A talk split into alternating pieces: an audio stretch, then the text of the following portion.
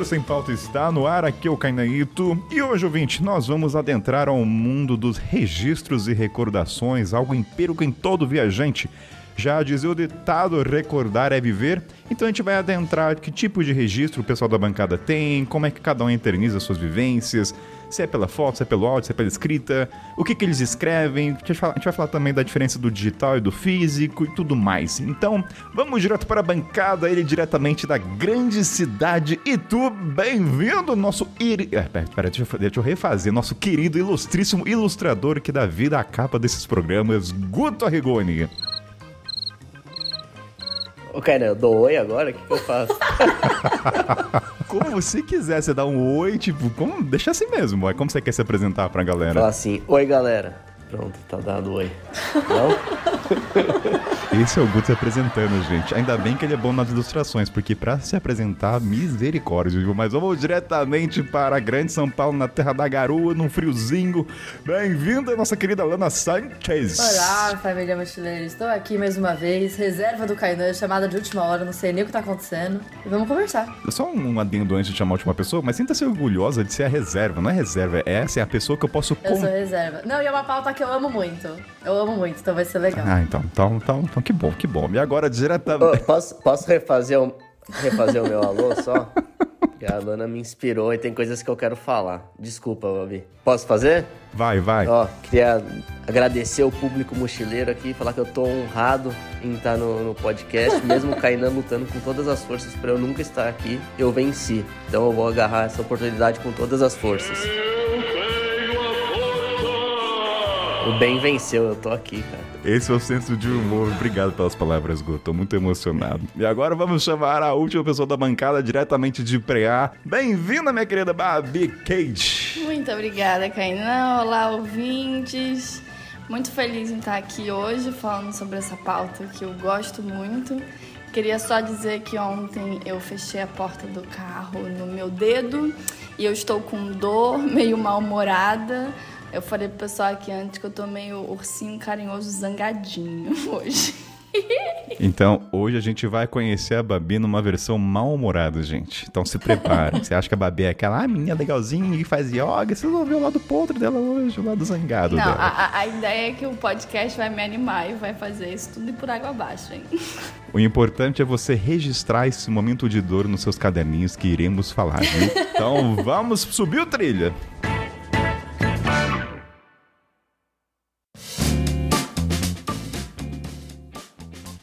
Eu quero começar agradecendo a Babi Cage e a Doris, que são assinantes do podcast e fazem com que o Mochileiro Sem Pauta continue no ar.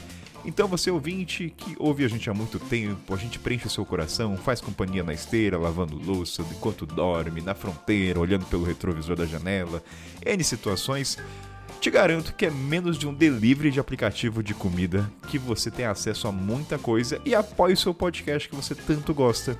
Então aqui você entra na comunidade, tem encontros que a gente, esse último inclusive, a gente ficou seis horas conversando.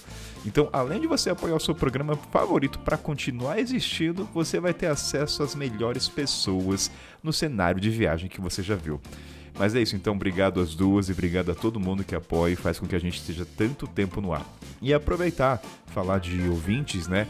Eu quero reforçar e pedir para vocês que a gente tá voltando, está voltando, inclusive a gente já gravou a história dos ouvintes, então se você quiser ter a sua história eternizada pela minha voz e uma, uma quase uma, uma figura carimbada que é o Willy Barros, né?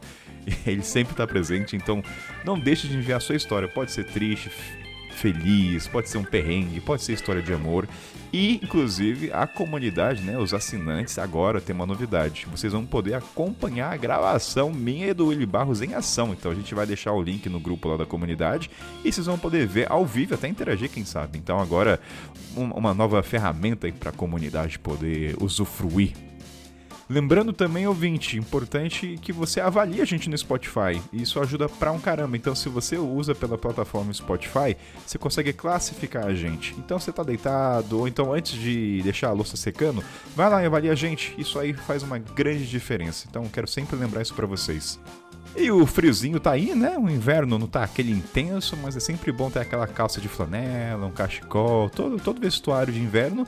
E não menos a Rúrtulo está aí com uma coleção de inverno maravilhosa. Então, você que quer elegância, uma camisa xadrez, e é, não é só vestuário, né? Eu sempre quero lembrar que a Curto tem as mochilas com garantia vitalícia. Ou palavra gostosa, né? Vitalícia, né? Que, como é que a gente escuta vitalício hoje em dia? Quase impossível. Então, mochilas da Curto é, vitalício para sua eternidade. Então, você vai ter sempre o conserto, o reparo. Então, lembre-se, vai começar a viajar, já adquire uma mochila com pé direito de qualidade pro resto da sua vida. Lembrando que o ouvinte do Mochileiro Sem Pauta tem 10% de desconto usando o cupom MSP10.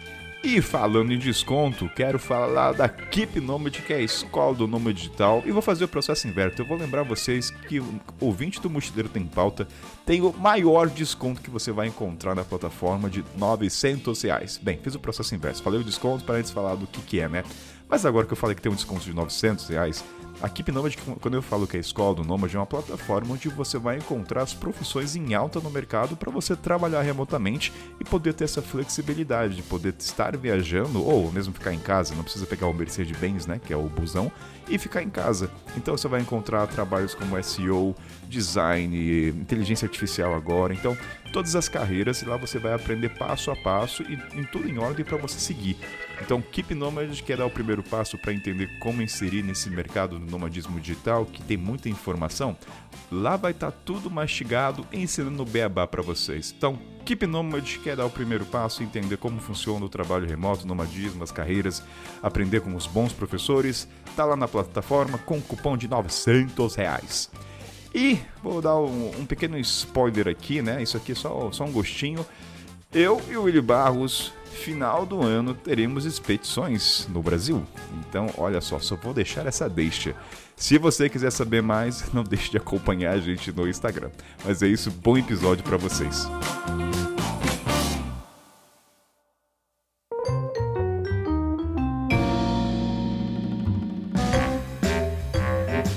Seguinte, bancada, Lana, Guto e Babi. Para começar esse programa, eu acho que eu queria só trazer uma sinopse. O objetivo desse programa é motivar o ouvinte que vai viajar a fazer registro. Acho que essa é a mensagem principal. Ele sair desse programa e falar: putz, nunca fiz, vou começar a fazer de uma forma consciente porque tem o seu valor no futuro. E é o que a gente vai falar. Então, acho que de toda a conversa que a gente vai ter, eu acho que essa é a mensagem que a gente quer transmitir pra galera, né? Faça um registro, seja pela foto, pela escrita, seja colagem.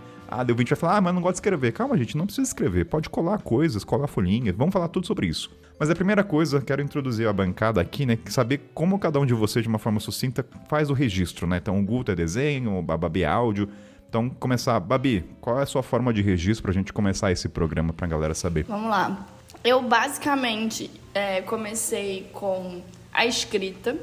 É, sempre tive um caderninho, assim, pensando no meu sabático, né? No período que eu fui viajar, fazer a viagem de volta ao mundo. Sempre tinha um caderninho, mas eu não escrevia, assim, no caderninho o que, enfim, um dia a dia, etc. Escrevi algumas coisas de anotação, planejamento. As minhas principais anotações durante esse período foram no celular. Então eu escrevia muito no iCloud, direto no bloco de notas. E aí tenho assim inúmeros registros de todos os tipos. E depois eu migrei para o caderno de fazer, ao invés de ser no celular, fui fazendo esses registros no caderno. Além desses registros do caderno, uma coisa que eu gosto muito de fazer quando estou viajando é gravar áudios.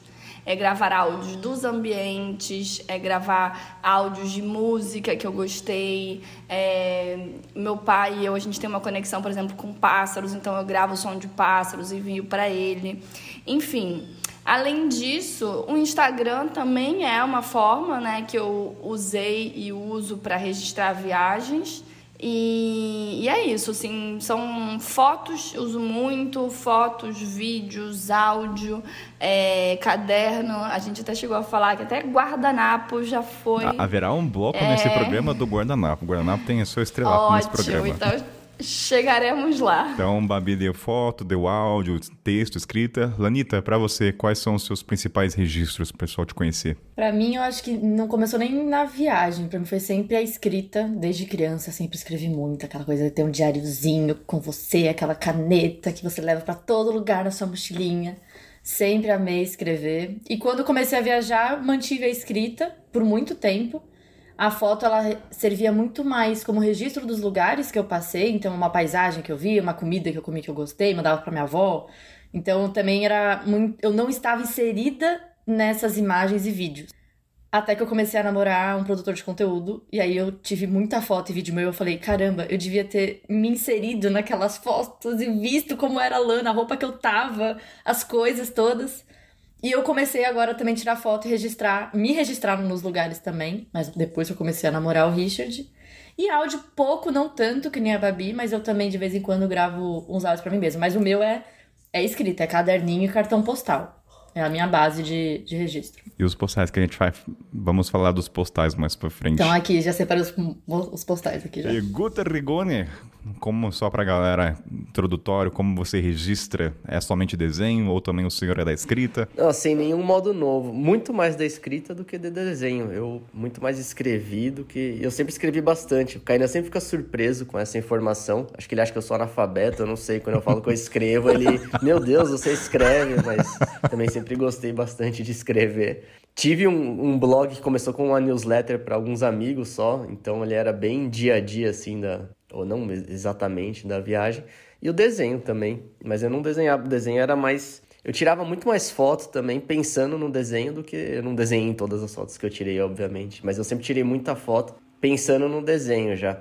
Eu viajei com a Marina, né? A minha esposa, então tinha o Instagram dela e tem muita foto nossa, o que é Olha é legal. Só. Eu vejo muita gente, igual a Lana falou, que se arrepende de não ter se inserido. Eu me fui forçosamente inserido em várias fotos, mas agradeço, deixar meu agradecimento público à Marina, porque é, é, é legal revisitar e depois mais para frente eu falo em um, um dos registros que a gente que a gente tem físico aqui em casa que vieram do, do digital também. Foi bem legal o que ela fez. Que inclusive eu vou falar da questão do físico e digital, mas o, de quando eu fui, fui na casa do Guto, né? Quando eu vi, eu revirei todas as fotos, porque era físico. Vou trazer isso mais pra frente. Se fosse digital, eu acho que não pararia para ver as fotos. Era mais uma tela, mas vamos trazer isso quando for o bloco físico versus digital.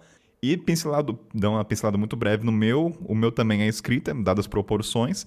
Áudio também, eu gravo muito áudio, mas não é voz de Kainan. Eu gravo o som dos ambientes, se for muito característico. Então, um mercado de peixe, algum lugar específico, alguma feira, eu paro e gravo o som ambiente e eu coloco o local, né? Porque nem toda hora eu vou saber que aquele som pertence, mas eu vou conseguir me projetar, né? Então, acho que para esse começo aqui, então, o ouvinte deu para entender postal, escrita lana, colagem, babi, áudio, tudo um pouco. Eu só esqueci de falar porque eu também desenho, eu viajo com aquarela e lápis de cor. Só que é diferente do Guto, porque assim, eu não tenho a destreza de desenhar algo que eu estou vendo. É assim, e a aquarela eu gosto porque ela me dá licença poética de que não precisa estar certinho.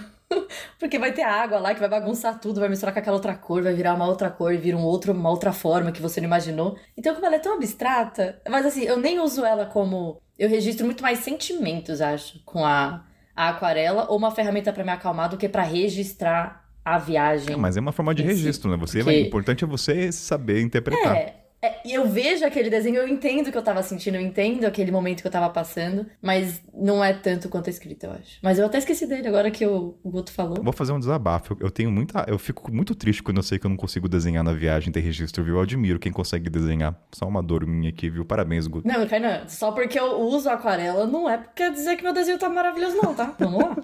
São dois casos. Babi, o que, que você vai falar, Babi? Que é uma das coisas que eu, eu que eu admiro quem faz, assim, eu lembro de ter conhecido, né, o Guto durante a nossa viagem, a gente se encontrou, é, uma amiga minha francesa que também pintava, achava aquilo incrível, então é uma das coisas que eu gostaria um dia desenvolver, mas ainda ainda tá lá embaixo nas prioridades. Eu, eu tenho vontade de fazer um curso, porque eu penso assim, na, na viagem, é ter um caderno e um lápis. E você tem a ferramenta suficiente para poder registrar. Só que com a minha habilidade, eu não consigo nem desenhar uma cadeira em três dimensões. Então, assim, eu... Cara, primeiro pra começar, desenho é treino, então você não tá, é só treinar que você consegue. Obrigado pelas palavras de incentivo, viu? Mas E eu já vi o que a Lana faz e ela manda bem, sim. Ela tava, Ó. se- tava sendo humilde aqui. Não, gente. Não crie expectativas. Mas eu, apesar de desenhar, eu não sou aquele cara que senta na praça. A gente até comentou na, na pré-pauta. Eu não sento e faço prédio ou faço. Cara, eu não sei o que, que passa na minha cabeça. Quando eu tento fazer isso, dá muito errado. Eu fico com medo, eu tenho. Principalmente de desenhar em público. Eu teve uma vez no. Eu até tô entrando num tópico aqui, desculpa, Kainan, mas. Tá tudo bem, vai lá. No, no Japão, a gente tava visitando um castelo. Eu falei, nossa, adoro o Japão, não sei o que. Meio nerdão, né? Castelo feudal, samurai, ninja. Falei, vou desenhar aqui esse castelo, a arquitetura dele. E ficava passando pessoa atrás de mim. Eu comecei a virar o corcunda de Notre Dame, cara. Quase virei um caracol ali, de tanta vergonha. Deu pra tudo errado. o desenho assim. É, ficou feio pra caramba. Eu falei, não, eu gosto de. Eu não desenho o que eu tô vendo, ou eu desenho olhando alguma coisa assim, mas sei lá, um monstro, porque é o que eu gosto de fazer, essas coisas. Eu vou pegar esse momento e jogar lá pra frente, porque eu quero trazer. Não agora, senão vai uma ordem aqui, uma ordem linear, mas no momento do registro, né? Se tem um momento na privada, se é cagando, se é comendo, vamos trazer. Ué, cada um tem seus momentos, gente. Vocês De estão dando. tantos momentos que você poderia falar, Kainan, esse era o último que me passaria na cabeça. Mas, cara, a privada é um momento relaxante. Que... Quantas Mônicas do, da turma Mas da é um Mônica momento no- de dois, três minutos na tua vida. Você não vai ficar lá pra escrever um texto. Não, mas o ato de cagar é um minuto, mas o tempo de pensar sobre a vida é muito maior. Pelo amor de Deus. Enfim, vamos lá. Você... Não, peraí. Levanta e sai, velho. A Kainan desenvolvendo a hemorroida. Né? Fica Tá pedindo uma hemorroida aí. Kainan? Vamos voltar pra pauta aqui. Vamos lá. Primeiro, ó, eu quero jogar uma pergunta em aberto, que é o seguinte. Durante a viagem, vocês se dão conta da importância do registro no longo prazo? Essa é uma pergunta que eu tenho, porque assim, o o Guto até mencionou na pré-pauta, né, que o ato de fazer registro na escrita, em áudio, em foto, é uma coisa trabalhosa, é um exercício, você tem que fazer todo dia ou uma periodicidade. Só que eu falo por mim, eu não projetava o valor que aquilo teria depois do retorno. Não conseguia projetar, não tenho noção, do, não tinha noção do valor. Inclusive, até faço uma outra pergunta junto a essa. Como vocês tiveram um insight, né, ou a orientação, alguém falou pra vocês, que daí falando aqui eu jogo pra vocês também, o- como eu, como eu comecei. Por duas razões. Quando eu conheci um jornalista via internet já há um tempo, ele me falava sempre, Kainan, faz o seu registro no caderno, você vai esquecer de muita coisa. E é uma pessoa que eu tenho admiração e tem um repertório muito grande de viagem, então eu levei aquilo muito em consideração. Falei, cara, se ele falou que vai esquecer e tem um valor, eu vou fazer porque ele me disse. Ele foi quase um, um padrinho, né? E, e tá certo, cara, muita coisa que eu não vendo nas minhas anotações, eu falo, cara, a gente esquece. Ah, tem memória de elefante, você vai esquecer, gente. Então foi essa pessoa que me possibilitou fazer a escrita. E mais pra frente eu vou jogar minha mãe que falou das fotos, que minha mãe e meu pai viajaram pro Japão, moraram no Japão, foram pra China. E ela falou, eu tava no Malau, inclusive, cara, tira foto, porque no futuro eu vou... ela falou assim: você vai querer se ver nas fotos, como é que você tava fisicamente, o quanto você mudou, o seu estilo de roupa também pode mudar, às vezes tem um estilo. Seu olhar. Porque às vezes você olha, você reconhece o que você tava sentindo na- naquele momento só olhando Exato. dentro do seu olho. Então eu jogo pra vocês essas duas perguntas. Se vocês tinham noção da importância do registro e como vocês começaram. Alguém comentou? Vocês já tinham esse hábito dentro de casa? Sua mãe fazia também foto registro? Vamos lá. Eu é, sempre escrevi, então assim, eu lembro desde a minha primeira viagem para fora que eu tinha um caderno. É, vem isso de, de pequena, assim, de escrever. Mas durante a viagem, como eu falei no início, eu escrevia pouco no caderno e muito no celular. E aí, quando eu estava viajando pela África, eu conheci no Malawi o Esteban, um argentino que foi muito importante na minha vida, e ele tinha um caderno. E aí, a partir daquele momento, inspirada por ele, eu retomei o caderno. Então, ele foi assim minha grande inspiração para retomar. É, sempre agradeço a ele é, por isso, assim, porque hoje em dia já são mais de 30 cadernos é, desde aquele momento. Então, o Esteban foi assim um grande motivador, uma grande inspiração para que eu voltasse a escrever. O lance dos áudios era, foi uma coisa minha mesmo, ninguém nunca me, me falou. E teve um outro ponto que eu até esqueci, Kainan, e aí pode depois até linkar com o Guto, que foi o close-up, o aplicativo que eu uso é, até hoje, que é tirando uma foto por dia. Esse aplicativo é para você tirar uma foto do seu rosto e você ir vendo as mudanças. Mas eu escolhi tirar uma foto com pessoas para, né, tipo assim, comigo em lugares é, e com pessoas para lembrar de da onde eu estava naquele dia que eu tirei. E aí esse foi inspirado numa amiga que fazia, que era a Raquel do Vamos para Onde. Ela me mostrou o aplicativo, eu gostei e tenho até hoje. Então é legal ver a influência das pessoas também nos nossos registros. Guto, quer falar sobre o aplicativo?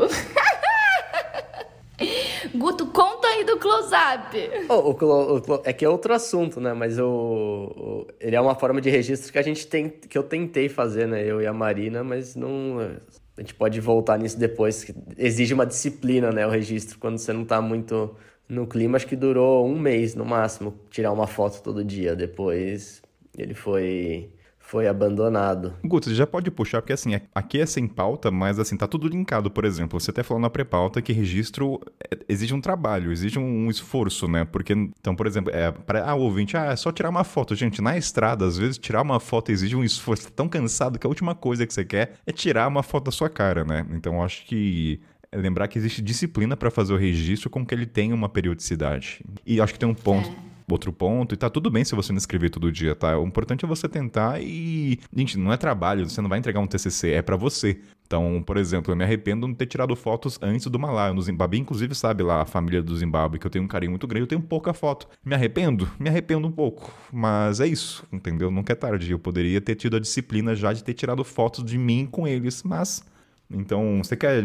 Vamos destrinchar essa frase? Registro é um exige um esforço. Eu achei muito legal quando o Guto falou que é que o registro ele precisa não é só inspiração, ele precisa de comprometimento e requer esforço. Então anotei isso porque eu achei muito interessante que o que o Guto trouxe na pré-pauta que eu não tinha pensado nisso, né?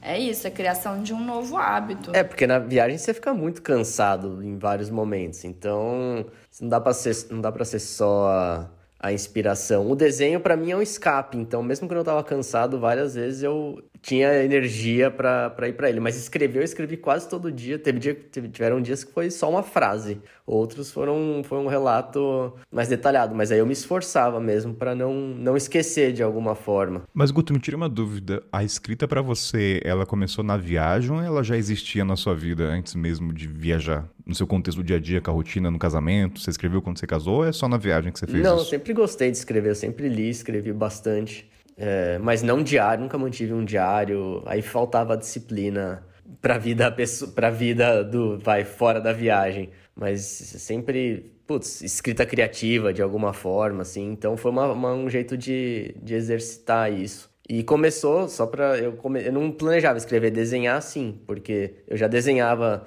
para quem não sabe ou não viu as capas, né? Eu, não, eu desenho de várias formas, mas eu gosto de fazer muita colagem digital. Então eu pensei já que eu ia tirar foto de vários lugares legais e fazer alguma inserção em cima, né, algum desenho em cima de, dessas fotos. Mas a escrita eu não planejava, só que muita gente, alguns amigos, muita gente não, né? Mas parece que eu tenho vários seguidores.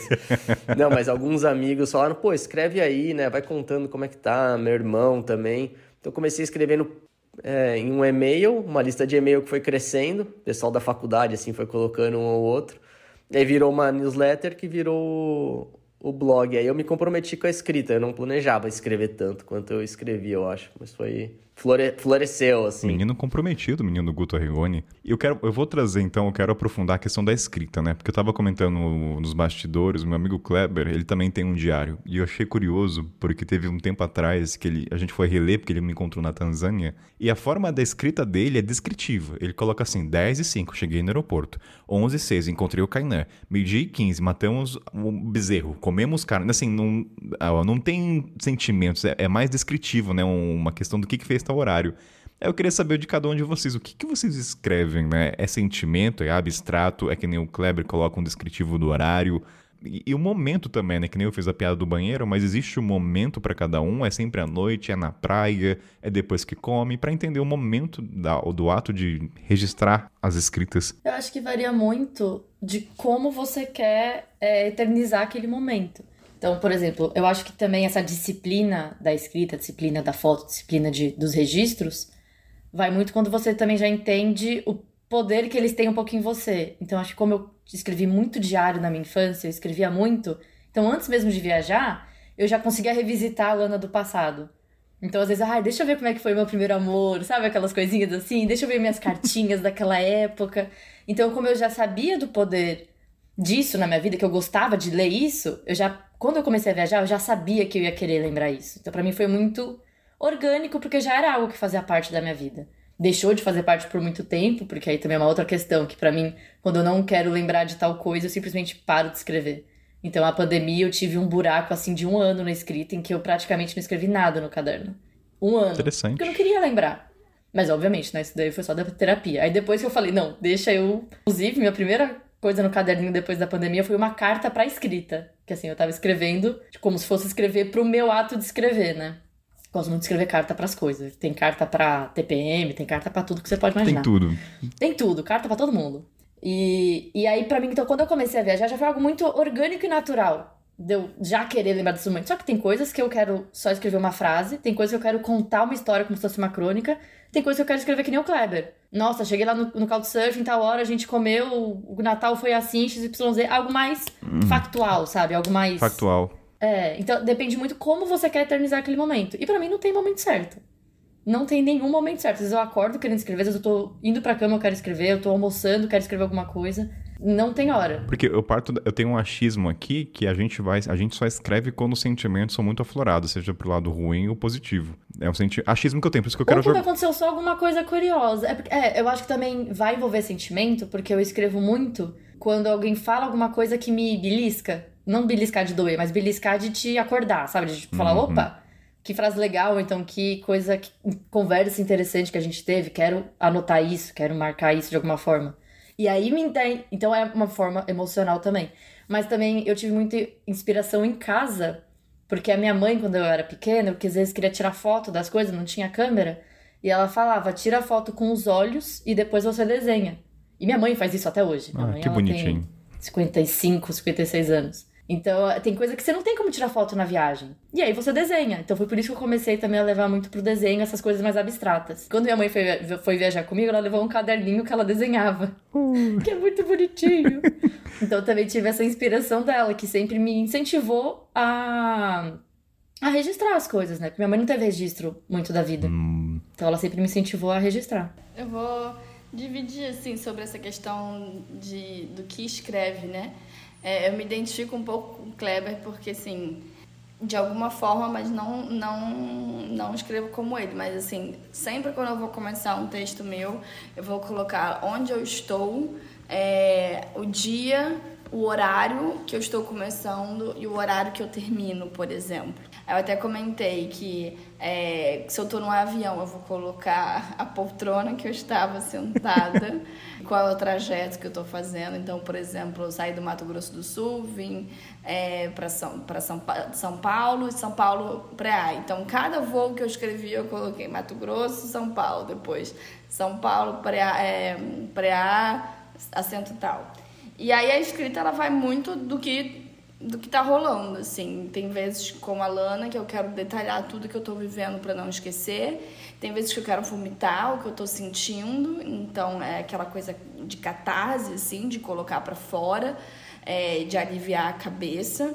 Tem muitas vezes que a companhia, então às vezes eu vou, sei lá, para um restaurante sozinha, ao invés de ficar no celular ou é, olhando, enfim, eu pego e, e fico escrevendo, aí eu vou escrever N coisas, o que eu tô sentindo, posso um exercício que eu gosto de fazer, que eu chamo de meditação ativa, é descrever o lugar ao máximo possível. Então eu se eu tô no restaurante, eu vou descrever como que é o restaurante, é, quem tá no restaurante, o que que eu tô comendo, é, qual é a decoração, se tem música, qual é a música, se tem cheiro, qual é o cheiro.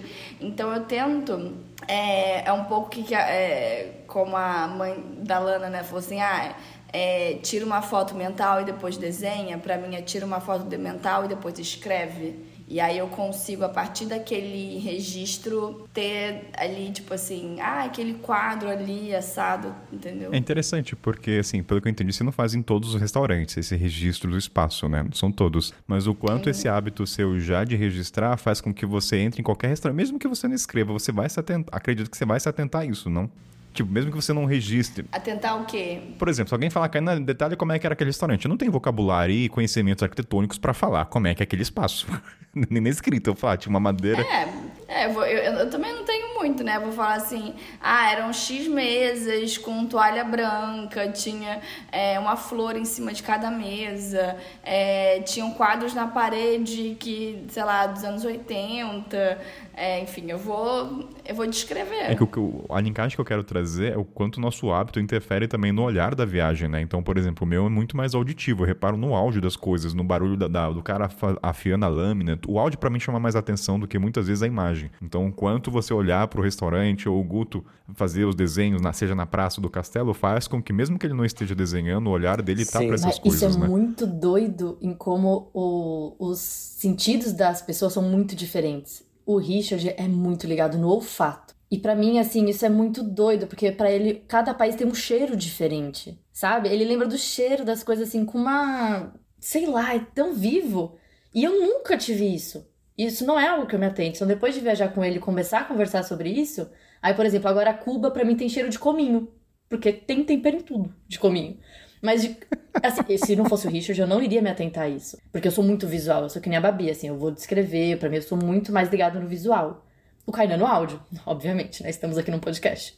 Então, cada um tem isso que é muito curioso, né? Que é muito particular também. É, isso, isso é muito louco. Eu até falei na pré-pauta. Eu sou muito visual também, ficar mais claro, né? Inclusive no visual de, de fotos, né? Vocês que não. Muita gente falou que não, não ligava tanto pra foto. E eu ficava tentando achar alguns, tirava alguns ângulos estranhos, porque eu já pensava no desenho que eu ia fazer, né? Então é, não era só a foto pela foto. Mas o Kainan falou que gravava, nunca passou pela minha cabeça gravar nenhum lugar da minha vida. Ele falou, tirar o gravador, que isso? Cheiro também, eu, eu já tenho desvio de septo. Eu acho que eu tenho. Funciona 10% de uma narina. Eu não consigo. O único país que eu lembro o cheiro é a Índia, porque não tem como, mas fora isso.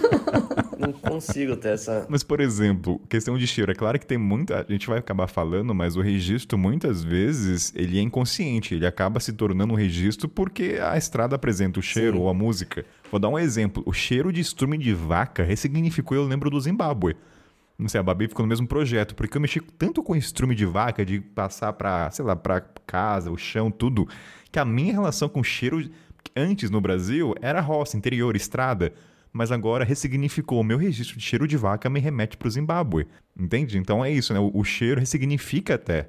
Então é muito doido um gominho pro Richard de tal coisa, aquela fruta indiana, aquela fruta chulé, né? O cara com certeza que já. Alguém conheceu essa fruta? Que tem aquele cheiro proibido? Não, eu, co eu conheci um monte de gente com chulé em, em hostel, mas a fruta não, né? Mas eu imagino que quem conheceu a fruta, com certeza, ao sentir o cheiro daquilo, vai ser transportado para aquele país. Não tem como, né? Então. É. Não, eu, é, eu tenho um registro de cheiro no meu caderno é, muito forte quando eu estava fazendo a viagem de veleiro. Assim, primeiro dia, a gente estava saindo do. Enfim, da onde a gente estava atracado. E era uma fábrica de, de açúcar então era aquele cheiro assim, tipo, sendo levado pelo vento, invadindo as narinas. Então eu escrevo isso assim. Então, se eu fecho os olhos, inspiro assim, eu consigo lembrar. E se eu não tivesse escrito, não sei se eu lembraria do hum. cheiro daquele dia. Então, isso, o interessante da escrita, que é, aí você falando sobre neurociência, é que ela armazena em parte do cérebro que a gente não armazena de outra forma senão escrevendo. Então, assim, aquilo nos ajuda realmente a memorizar mais o que quer que seja.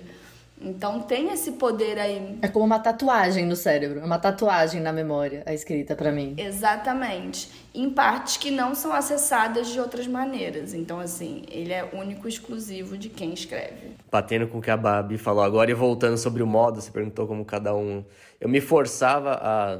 Me forçava, né? Não era sempre forçado, né? Mas me esforçava para para escrever todo dia justamente para isso, porque também fixa muito, né? E depois que eu, sei lá, criava algum conteúdo em cima para quem queria escrever de uma forma mais tão floreada ou alguma coisa assim. Então, muitas das minhas das meus escritas diárias são anotações, algumas são meio caóticas. Tem um dia esse negócio de fixar na cabeça, outras são mais detalhadas, são mais longas, não tem um formato fixo igual igual a Lana, assim, eu também não sou tão detalhista igual a Babi, eu só coloco país e cidade no máximo e tem um bloco de texto embaixo. Às vezes tem umas que tem dia, outras não tem, então quem for desvendar o meu diário aí vai ter trabalho. Mas esse lance de fixar, eu lembro logo depois que a gente fez um, retiro de, de meditação, que em teoria, em teoria não podia, eu não, não registrei nada durante o período todo. E ficou uma coisa na minha cabeça de tudo que eu senti. Eu queria registrar uma imagem que nem era o mais importante, mas é porque um dia, durante uma meditação, surgiu como uma imagem mental, assim, eu tava de olho fechado, surgiu a Marina de bigode na minha cabeça. A Marina com um bigodão, assim, não era um bigode ver verdadeiro, como se ela tivesse com um bigode de, de filme, sabe? De, de, tipo de do, Dos trapalhões, assim, é, mas um, um falso. E eu não sei porque surgiu isso na minha cabeça. Eu falei, eu preciso, eu não posso esquecer disso. Eu não posso. Eu fiquei mais 10 dias só. Eu não posso. A primeira coisa que eu escrevi foi. Depois que liberou lá, foi Marina de bigode surgindo do nada. Tem uma anotação que é só isso em um dia. Então é. Incrível, cara. Sensacional. Eu queria, eu queria só fazer um adendo, já que o Guto citou o Vipassana, é, que é esse retiro de meditação. Eu também fiz. E um dos meus maiores medos no Vipassana era em relação à escrita. Era tipo, cara eu não vou poder escrever, eu vou esquecer, vai, vai vir algum insight, eu vou esquecer. E eu nervosa, mas e aí, como é que vai ser? Eu não vou poder escrever. Aí eu lembro um amigo meu que falou assim: não se preocupa, o que você tiver que lembrar, você vai lembrar. Então é isso, né? O Guto lembrou da Marina de bigode. e aí, mas a primeira coisa que eu fiz ao sair do Vipassana, tipo assim, podem pegar suas coisas, foi pegar meu caderno.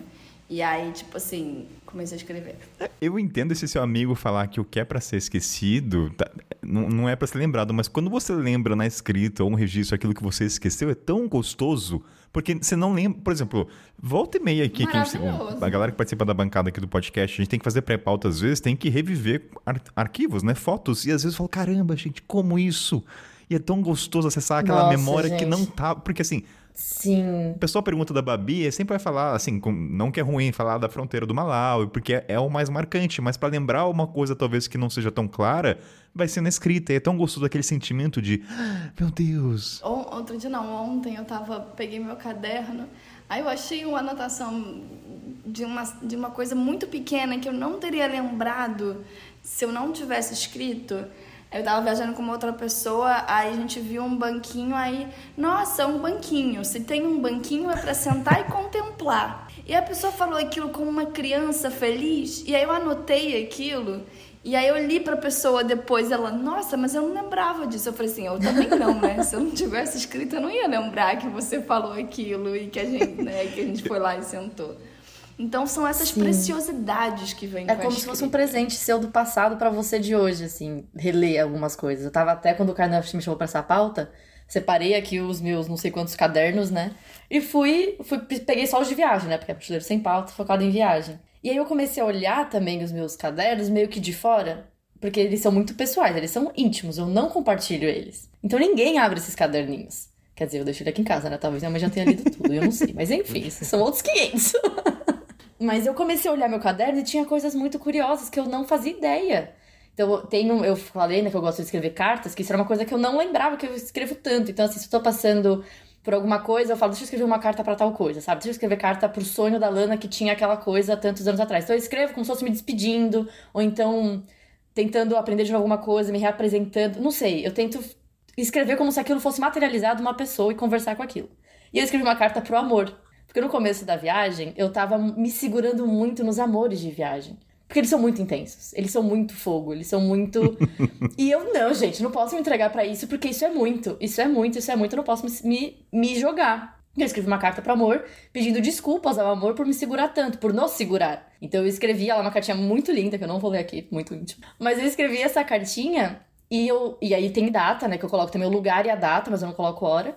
E semanas depois, eu conheci um cara na viagem que eu quase casei. Olha só o poder da escrita aí, de relendo, você projetar. Eu não sabia que eu tinha escrito aquilo. E aí eu vi a data. Eu falei, gente, foi duas semanas antes de conhecer tal pessoa. E eu quase casei. Depois disso, Lana nunca mais escreveu de amor ou qualquer outra. Nunca Lana objetificou um sentimento no caderno. Não, eu escrevi muito de amor. Me escrevi muito de amor. Mas eu não tinha ligado os pontos, sabe? Tipo, eu escrevi essa carta falando que eu ia tentar me desprender, que eu pedindo desculpas por me segurar tanto emocionalmente, por sempre ser muito racional, XYZ. E eu quase casei depois. Mas também de, de ver coisas no seu caderno que você fala, talvez eu não queira que as outras pessoas vejam isso. tipo, talvez eu não. coisas estranhas eu acho que também. Parte tipo, da premissa, Lana, que caderno diário, assim, é, é, pra, é muito é. íntimo Assim, não acredito. É muito esquisito. É muito esquisito. Tipo, eu tem coisas aqui no meu caderno, sei lá, chuva, terra, sabe? Tem até o adesivo de vacina que eu tomei da Covid. E, tipo, coisas aleatórias. E tem um que eu espirrei no caderno. Eu tava na Bolívia. E quando eu tava na Bolívia, é muito alto. E meu nariz, meu nariz sangrava muito. Foi um splash no caderno. E eu deixei e coloquei, tipo, efeitos da altitude. Só escrevi isso. Efeitos da altitude. Eu falei, que nojo, velho. Mano, eu faço isso também. Outro dia eu comecei a chorar, aí começou uns borrões, aí era assim. Isso são. Aí eu sofro assim, É. lágrimas. tipo, é, efeitos da escrita. Efeitos da escrita, gente, é isso. Teve um. Ah, enfim, só jogando coisas no caderno. Guto cho... O Guto tem cara que. Você chora, Guto, né? Então quando você chora, você deixa cair nas suas Não, páginas. eu, eu, eu choro porque talvez seja né, até um outro tópico, o digital versus o físico. Mas na viagem, no dia a dia, agora eu uso muito caderno, bastante, assim. Tanto para trabalho, pessoal, para desenho, para escrita. Mas na viagem eu fui totalmente digital, que é uma, um uma decepção. Não decepção, mas um. Não sei, tem um assunto mal resolvido, é mal resolvido internamente, porque eu queria ser tipo o Indiana Jones, sabe? Ou aqueles aventureiros, tirar e fazer um puta desenho bonito de um negócio e uma anotação do lado, sabe? Aqueles cadernos de aventura que você vem. Ou eu, esses desenhos arquitetônicos, qualquer coisa, mas eu não. não, não- Mas por- vamos, Os trazer, cadernos vamos de- trazer o tópico já, já adiantou, a gente vai trazer então a diferença, o prós e cons do digital e físico. Mas por que, que você tem essa dor? Porque é mais um equipamento digital e aí você não dá o devido valor. Se tivesse uma capa de couro de uma cobra, sei lá, por que, que tem essa dor em você? Não, eu. não, é uma, falei brincando, né? Mas é porque eu acho que tem um, um charme e tem uma, uma questão mais, mais tátil, mais tangível do, do, de escrever no caderno, de, de você. Concordo. de você realmente ter essa, essa catarse no papel. Mas pela mobilidade e pela facilidade eu fiquei muito no digital. Eu, eu desenho no. É um iPad que eu uso, é um tablet, eu, eu amo ele, mas eu gostaria de ter usado mais caderno, mas acho que foi meio preguiça, meio deu errado quando eu tentei usar. Então eu tenho vários cadernos comprados na viagem com, sei lá, três, cinco, quatro folhas usadas. Então não tinha onde espirrar, não tinha onde chorar, não tinha nada. Ô, Guto, eu entendo, é, assim, você falou nessa questão do digital, né? A gente até falou sobre isso na pré-pauta. Ah, Os meus primeiros dois anos foram todos no, ca- no, no celular. E, cara, assim, eu entendo que são processos diferentes, tão vali né? Ambos muito valiosos. E o digital tem uma coisa que o papel não tem, que eu sinto falta, que é jogar a palavra-chave no meu iCloud, nas Nossa, minhas notas, sim. e eu encontro um texto de Sim. 2016. Não entendi. Peraí, não entendi. A palavra-chave é pesquisar a palavra, é isso que você quer encontrar? É, tipo assim, eu chego assim, ah, eu quero saber como é que foi aquele dia com, sei lá, com traficante de, de álcool no Egito. Nossa, que específico, Babi. Eu coloco lá. Cara, É, né? É porque esse eu tenho o registro. do- eu ia, eu ia, colo eu ia colocar. Esse eu tenho o assim, registro do áudio e tenho o registro do caderno. É, aliás, não tem um caderno. você vai falar depois desse momento. celular, não tem porque como você soltar um exemplo desse já não joga querer que a gente. agora, já. Já É, joga como assim? Você... Não, por É, eu favor. posso jogar. Mas enfim, É. aí eu, tá, aí eu consigo. Se eu botar lá traficante nos meus textos, vai aparecer esse traficante. Então, assim, tem, é, tem essas palavras-chave. Tudo bem, que a palavra que eu trouxe de exemplo é péssima. Podia ser, sei lá, saudade. Mas tudo bem. É porque veio. es- Esse momento foi tão bizarro pra mim que eu tenho um registro do áudio. É, eu tava numa festa em- no Egito e aí eu queria ir embora. Aí o cara falou assim: Ah, é, eu vou ficar, mas você pode ir com meu amigo, ele vai te levar. Era eu e mais uma indiana que tava comigo. Aí a gente entrou e aí o cara começou a falar quem ele é, quem ele é, quem ele era e o que, que ele tava indo fazer. E aí a gente descobriu que ele era um traficante de bebidas alcoólicas, porque naquela região não podia. E aí ele estava com o carro cheio de bebidas e a gente foi junto fazer Olha a entregas. Babi, inclusive. olha que a Babi né? fez. É, no caminho. Ele tava. Assim, a gente não fazia ideia de onde a gente tava se metendo, né? Mas assim, o cara era super gente boa, assim, de na Mas, real. mas me tira uma dúvida, o áudio foi o quê? Você falando pra Babi, aqui, tipo o mundo da lua que o Guto falou, aqui é Babi. Hoje Não. estou fazendo tráfico de álcool no Egito. Foi, Não, foi durante. Isso não é muito legal de falar, mas enfim. não, não, mas aqui, tem, aqui é. acolhimento, mas é pra você, obviamente. Mas você gravou pra você eu gravei, lembrar. eu gravei a conversa com esse cara, porque ele tinha um sotaque bizarro, a gente estava vivendo uma história surreal. Eu não podia tirar foto daquele momento e eu queria ter um registro ali, tipo assim, cara. ó, E as conversas, né? O cara falando, é, tipo, não, eu tô indo, aí o cliente pediu duas garrafas de uísque, e o outro pediu, sei lá, quantas de tequila e vodka. E é um cara, tipo, no Egito com um sotaque muito forte de, do inglês. Então eu, eu gravei aque, aquele diálogo no, no, no, no carro para eu ter algum registro daquele momento, entendeu? Nunca compartilhei com ninguém. Às vezes eu posso chegar e, e, tipo, pegar aqui no meu celular e botar para vocês ouvirem, sabe? Mas não é uma coisa que você sabe quem é, né? Então eu não exponho Sim. ninguém, guardo pra mim, etc. Babi, se, se te serve de consolo, eu também conheci um traficante no Egito, só histórias aqui pra galera. Eu conheci um traficante de dentes que exporta pra Arábia Saudita. Então, de forma legalizada, tá? Ele pega Eu os. vou, eu vou, eu, eu preciso perguntar. Oi? Vou, vou, é que aqui é um programa sem pauta, assim? calma, calma, vou contar o contexto. Porque assim, no Egito tem muita extração ainda, né? Método arcaico ainda de removedor, né? Não tem. Não é que nem no Brasil, que a gente está muito avançado em odont- odontologia, né? a gente tem um mercado muito já bem estruturado. Então ele pega os dentes extraídos é, que os dentistas deixam, ele compra por um preço abaixo né, do mercado e revende para a Arábia Saudita, o país, para os estudantes estudarem. Então ele ganha dinheiro. Então no quarto dele tinha uns 20 potes de dentes extraídos. Enfim, eu tenho Nossa, da foto disso. Pra mim, pra eu guardar, tá? Você ficou de boa num quarto que tinha pote com dente, cara? Não. Não, mas que é o cara é super Ah. gente boa. Inclusive, ele vai estar num livro o dia que eu publicar. eu acho que eu não mas... ia sorrir na frente dele. Eu ia ficar assim o tempo inteiro. Aham, aham, sim. Parece que eu sou banguela, né? Vai que ele gosta dos dentes. É mais caro, não sei. Fica com medo, né? Não, mas aí que tá, né? O registro. Eu, eu pedi autorização pra tirar foto dos potes, porque aquilo foi tão marcante. Eu queria lembrar, até pra um dia, se É. alguém perguntar, eu conheci um Com traficante. certeza. Kainan, foto. Tá aqui a foto dos potes no quarto dele que ele exporta. Entende? Então é. Renan, aqui a frase não é eu conheci um traficante, a frase é eu conheci um traficante dente. de dentes. Entendeu? Tem que ter essa É, tem parte que adicionar final. o dente no rolê, porque senão. Ô, vocês são, vocês são muito Tem. chiques, cara, que vocês têm Não tem o mesmo a valor. palavra-chave traficante no registro de vocês de viagem. O meu só tem. Ah, eu tenho também. eu só. Não, Eu tenho. vocês têm. Vocês três, eu só tenho. Isso não é legal. Eu só tenho aqui em Itu mesmo na viagem. Aí, ó, viu? Lembra, Kainan, do de Cabo Polônio? Aí, ó.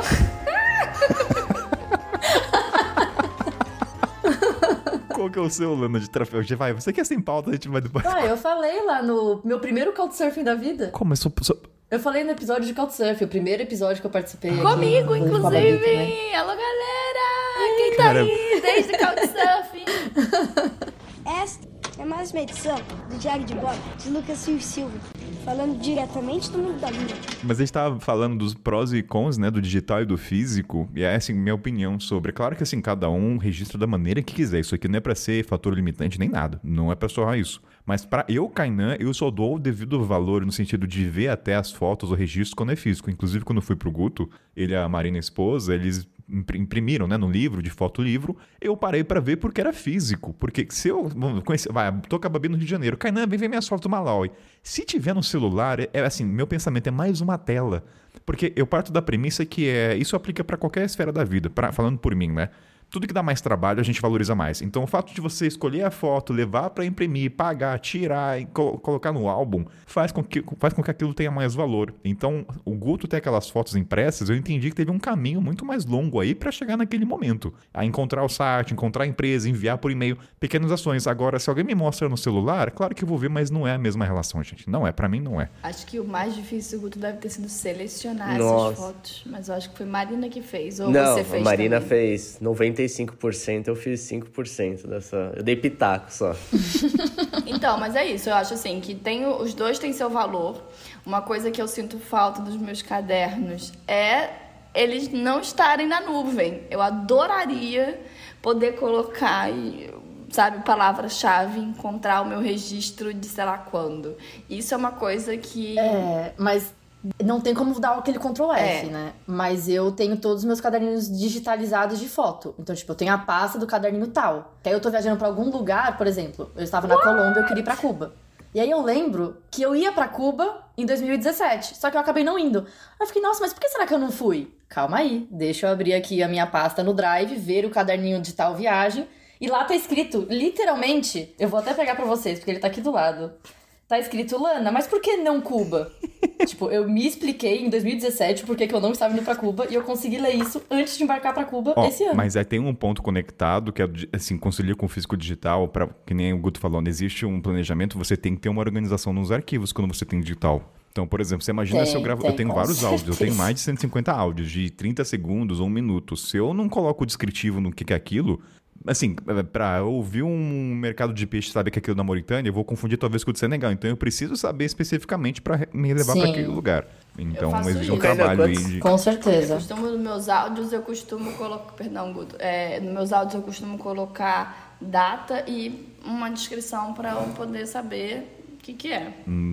Eu só ia perguntar quantos mercados de peixe você gravou, que eu tô curioso. É a terceira vez que você dá esse exemplo aí. Eu quero, agora eu quero escutar todos, cara.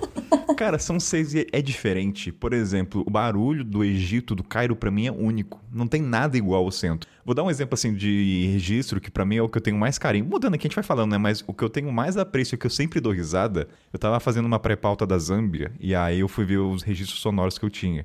E eu tinha esquecido desse registro que é pra lavar roupa, a gente tinha que ir lá bombear água e tinha um lugar pra pendurar. Lá no, era bem no interior. E o problema é que a gente descobriu que as vacas comem jeans. Eu não sabia disso. As vacas ficam ali em volta e comiam roupa. Oi? Vaca ama sabão.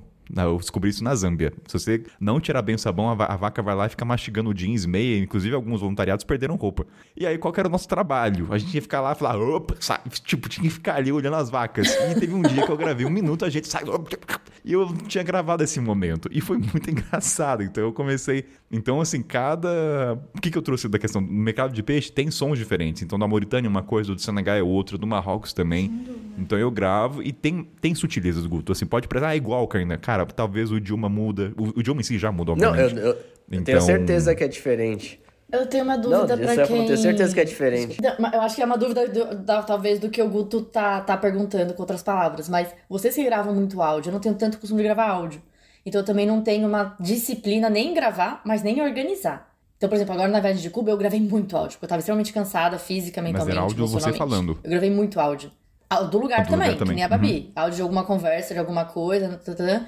Só que eu, eu separava, eu nomeava o áudio com alguma coisa que aconteceu, o lugar que aquele áudio foi gravado e tem pastas de cada cidade que aqueles áudios foram, Uhum. foram, foram gravados. Mas como vocês fazem isso? Porque assim, eu, eu fiz isso sem saber, sem ter referência.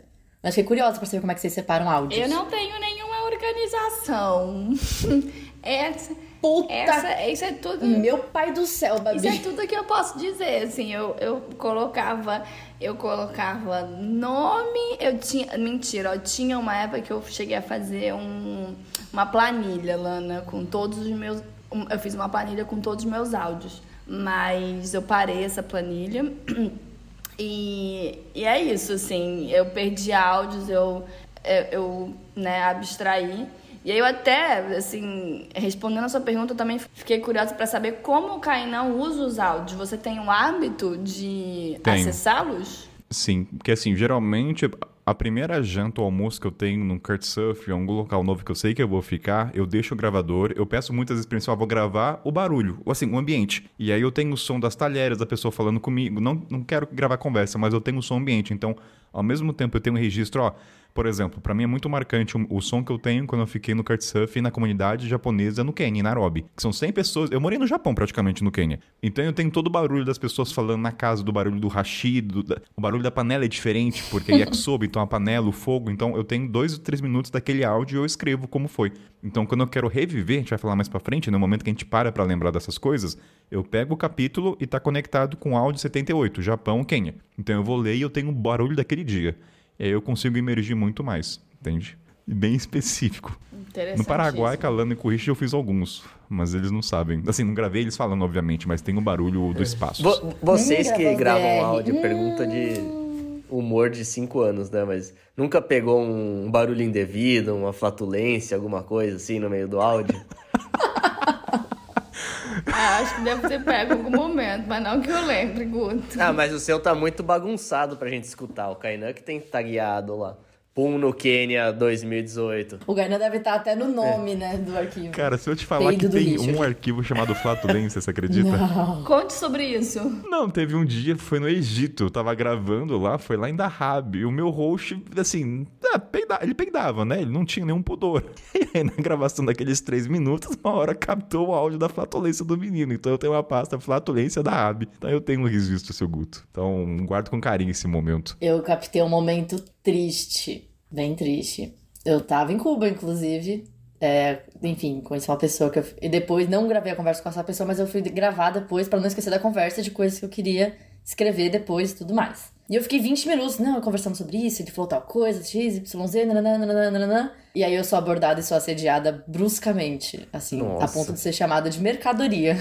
Eita. Porque o Richard tinha que tomar cuidado pra me deixar via- viajar sozinho em Cuba, porque poderiam roubar a mercadoria dele. E eu tenho esse áudio. É, eu tava gravando e o cara que chegou do nada, assim. O celular tava ali, sabe? Mas assim, não é um áudio confortável, não, viu? O Guto acho que ia trazer uma coisa leve, mas não sei se eu caminho para um momento sério agora, depois da. Então agora é o momento. Agora Então- é o momento de trazer algo leve. Guto, o que, que você fala o que, que você ia falar pra ver se a gente segue o patamar sério ou descontraído? Eu lembrei de um registro que eu fazia, nem acho que eu nem faria. É Óbvio que era pessoal, nunca publiquei isso também. Mas era um. Eu chamava de estudo científico. Eu brincava com a, com a Marina. Porque eu, eu comecei a reparar que tem um hábito que eu acho que é global, cara. Que homem, principalmente homem mais velho, assim, né? Quando principalmente tá calor, a gente pegou muito país no verão, dá aquela levantadinha na camisa só na pança, assim, sabe? e ficar andando com a camiseta só com a barriga de fora. E eu falei, cara, eu comecei a ver em todos os países que a gente passava, eu comecei a registrar a foto dessa galera só pro estudo, pra provar que era que era global o, o comportamento. o nome da pasta, panças. Mais ou menos isso. Putz, peguei na China, na, no- na Rússia, na Mongólia, no Japão, peguei em tudo quanto é lugar. ah. Só que aí eu parei no meio, ó, não, não, não, não tive a disciplina de eu ter terminado o estudo. Deixa eu mandar uma foto do meu pai também, viu, Guto? Pai da Babi Ah, também, que eu não, sei. até eu, eu, Seu pai eu me- também. outro dia eu pai. tava no jardim aqui, eu me peguei assim, eu falei, meu Deus do céu. Eu lembro claramente quando eu penso nessa, nessa, nessas fotos, eu lembro de um cara na China olhando uma vitrine, assim. Ele tava com aquela mãozinha meio aqui, a, barriga pra frente. Eu tava igual ele. Eu falei, putz, eu tô igual o chinês lá, cara. Eu falei, é global mesmo o comportamento. Ge- Gerou gatilhos no Guto. Tem isso, né? A gente vai registrando, a gente às vezes percebe coisas que a gente não faria se não fosse. Até comentei na comunidade, eu comecei a perceber que eu sempre tirava foto das cozinhas, não do prato. Eu gostava de saber o processo da comida. Do fogo, como é que era feito a base, o fogão, se era lenha, se era carvão. Foi inconsciente. E quando eu fui ver as fotos, eu falei, gente, eu tirei fotos quase de todos os fogões que eu fui. Não era do prato, né? Então tem isso, a gente às vezes faz o inconsciente. E só para encerrar esse tópico do, do digital do físico, vocês querem trazer mais coisas? Porque até na comunidade teve lá a discussão que, por exemplo, o digital tem o próprio que a escrita ac- acompanha o pensamento, né? O lápis, a caneta demora muito, ninguém escreve rápido como digita. E aí acho que até envolve um pouco de paciência. Eu escrevo muito menos no caderno se fosse no digital, mas pelo apreço que eu tenho pelo físico, eu prefiro ter menos escrita, mas pelo menos estar registrado alguma coisa tangível. Eu acho que o, o, o offline, no caso o caderno, né? Não tanto as outras, é a. Não ter uma line, linearidade, não sei falar essa palavra, mas é muito mais livre pra fazer uma colagem, pra fazer um círculo em uma palavra, puxar e fazer uma outra coisa. Você é muito mais solto na escrita. Então, meu, eu até quando comecei a ver meu caderno pra pauta, é muito engraçado porque tem uma frase. Aí eu puxo com uma caneta e escrevo uma coisa, depois eu puxo com uma outra cor de caneta e escrevo outra coisa, e aí eu vou completando, tipo, são versões da Lana completando aquilo. E é muito mais difícil colocar isso de uma Linear. forma não tão engessada. Não, não, tão engessada, sabe? Porque eu acho que o, o digital acaba sendo muito engessado. Porque por mais que ele seja rápido, ele acompanha o seu pensamento, você acaba se engessando É.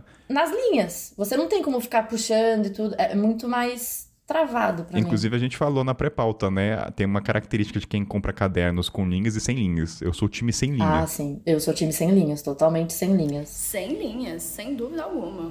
Não, não, não uso linhas para escrever. A linha limita. Eu gosto de estar livre na escrita. É sério, a linha Não, não, limita eu tô pensando que eu acho que é Sim. unânime. A maioria dos viajantes que fazem registro no caderno deve ser sem linha, né? Porque realmente limita, né? O espaço de criatividade. ou- Limita, é.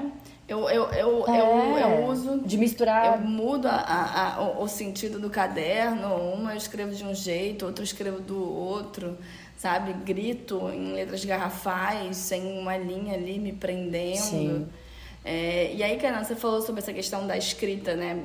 Do online. Tem uma questão assim, para pensar que quando você a escrita assim, quando ela é no caderno, ela tem um efeito terapêutico muito maior do que se ela for feita no, no, no online. Além disso, no online, o que acontece muitas vezes é que o, é, você vai sendo, às vezes, influenciado no que você vai escrever pelo preenchimento automático da onde você está escrevendo. Hum. Então, às vezes, você é, tipo assim, você começou a escrever. No celular? É, aí é, você, começa a escrever, é, ele já te dá uma sugestão, aí você já pega aquela sugestão. Ah. E, Se tiver configurado, segue, ele pode deixar no alto com preenchimento. Sim, é. mas assim, não. É, o meu não tá é, ligado. Normalmente. Não. Mas eu nunca tinha pensado nisso, como isso deve é, influenciar mesmo. Então é isso, né? E uma outra questão da escrita do, do registro no papel é que é uma maneira de você desacelerar, porque você tem que reduzir o seu ritmo mental para a sua mão conseguir acompanhar. Então é uma excelente maneira de você desacelerar e ficar mais no momento presente. Então assim, se for pensar nos benefícios da escrita além do registro, o caderno ele não tem nem como comparar com o registro online. Não, e eu acho que também até de colar uma coisa do que você estava falando, sabe? Então, é, é muito. Eu acho que me transporta muito mais a escrita no offline, porque você consegue. É isso, eu tô escrevendo. É, eu até mostrei pro Caio uma foto do, do, de uma parte do, de um caderno, que eu fiz uma caminhada na Guatemala de cinco dias. E eu fui coletando é penas de pássaros é que caem no chão. Tipo, uma pena azul, uma pena vermelha, uma, uma plantinha que tava lá. E eu colei no caderno, do lado do, do relato, né, contando dessa história. Então, quando eu abro esse caderno, eu, eu abro o olho, eu tô lá. Sabe, eu tô ali colhendo aquela pena que tá no chão. Eu não sou cientista para trazer os termos técnicos, né? Mas a Babi também já falou que tem a parte tangível, tem a ciência explica todo o sentimento envolvido, a parte do cérebro que ativa quando você realmente coloca a ação, papel, tudo. E aí eu quero fazer duas perguntas ainda em relação ao caderno. A gente já falou do digital, mas tudo tá, tá, tá conectado. Porque eu quero trazer um, um momento aqui para o ouvinte que não registra em caderno, até a gente para orientar, né? Por exemplo, ah, gente, eu não escrevo. Tem a colagem, acho que é assim, partes práticas que a gente pode ajudar as pessoas. Ah, não tem nada da escrita. Você não precisa escrever, cola, pega um ticket, cola, coloca a data, ou cola uma folhinha, ou. E mesmo se a pessoa não quiser carregar, tira uma foto daquele ticket, tira uma foto do parque, tira uma foto de onde você tá, tira uma foto com você nas tira fotos. Tira uma foto também, com você. Tem né? E aí, uma curiosidade que eu tenho. Mas tem outras formas, né? Eu não sei como é que é o caderno, mas a Babi tem 30, não sei quantas Lana e o Guto tem, mas existe um momento da compra, tem que estar tá no país para comprar, mas como é que é o momento da compra do caderno? Tem um momento específico? Tem que ser capa mais arcaica? Pode ser um caderno da Calunga, a fazer propaganda da Calunga, mas pode ser um da Calunga ou não? Não pode, tem que ser do tiozinho artesanal. Como é que é a compra do caderno para vocês? Ó, oh, pra mim não, não, não tem regra. Apesar de não ter usado tanto na viagem, eu comprei eu é mais pela usabilidade mesmo. É lógico que o lugar e, e, e, na, na viagem eu comprei pelo estilo, porque eu não tava sem caderno, porque eu sempre tinha caderno, né? Porque eu não tava usando. Então eu lembro de um de Hong Kong que eu comprei, que é bem ruim, inclusive. Eu tô falando, vai to, contra tudo que eu falei até agora, que eu falei de usabilidade, mas ele tem um papel ruim, ele é ruim, mas ele é muito estiloso. Ele tem uma capinha com um ideograma que eu não tenho ideia o que significa, pode estar escrito idiota lá, mas eu achei legal. parece meio um pergaminho, assim. Então aí eu me senti aventureiros no barro proibido e comprei. Mas geralmente é. Eu gosto mais estilo Moleskine, assim, menorzinho. Acho que todo mundo nesse, nesse estilo, sem linha e com um papel bom, assim, vai. Não, não tenho muito. Mas é lógico, às vezes, às vezes a mágica acontece, igual esse aí de Hong Kong que tá lá. Achei excelente você mencionar o papel bom. Porque quem escreve sabe a tristeza que é escrever numa folha com uma gramatura muito baixa e que é. você acaba vendo, tipo assim, você escreveu, aí já, já tem o pingo da caneta no, no, no verso. Então, assim, eu não tenho isso, tipo, aonde eu compro, eu compro quando meu caderno tá acabando. tipo assim, ou se eu vi um caderno que eu gostei, eu, eu vou comprar e aí vou guardar para o futuro. Eu tenho eu ganho muito caderno, isso eu adoro, porque aí tipo assim, os cadernos que eu tenho são tipo assim, eu eu associo, né? Ah, isso aqui foi a Ana Cláudia que me deu, isso aqui foi o Norbert. O meu caderno preferido de todos é um caderno que eu ganhei de um amigo que eu conheci no Egito. A gente estava em Paris e aí a gente foi, eu tava precisando, meu caderno estava acabando, eu tinha que comprar um caderno novo. E aí eu vi um caderno, achei maravilhoso. Aí quando eu fui ver o preço, era tipo 40 euros o caderno. Aí, tipo assim, Nossa. cara, eu não vou Meu dar Jesus 200, amado. na época, sei lá, 200 reais num caderno, não tem condições e tal. E meu amigo, não, mas eu que vou te dar. Eu falei, não, beleza, mas assim, eu não daria 200 reais no caderno, então não faz sentido, né, você me dar um presente. Mas você gostou e eu quero te dar. E aí ele me deu o caderno e realmente é o, tipo assim, meu caderno preferido. E eu tenho um carinho enorme. Eu tenho uma foto, eu e Norbert, é, com o caderno na beira do Rio Sena, em frente a Notre Dame. Então, assim, o caderno ele. É, o caderno ele traz essas lembranças, assim, sabe? Ah, o caderno que eu comprei quando tava na Índia. Aí eu guardo o caderno para o futuro, enfim. Então, assim, a minha questão para escolher um caderno, se eu for escolher, é uma boa página, uma folha boa, um sem linha e que seja pequenininho, assim, tipo esse daqui, assim, não ser, não ser muito grande e que não tenha espiral. também. Ou seja, ouvintes que são amigos da Babi que estão ouvindo o podcast já sabem que dá de presente pra ela. É, mas tudo bem também, você não me- vai me dar outra coisa, porque eu tô cheia de caderno aí de. Fica, fica a dica Tem pra uns 10 cadernos no Sem estoque. não, não.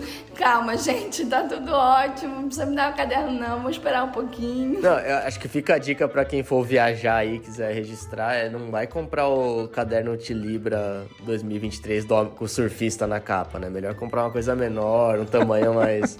evitar a espiral, é, tudo isso acaba impactando até na mochila, então...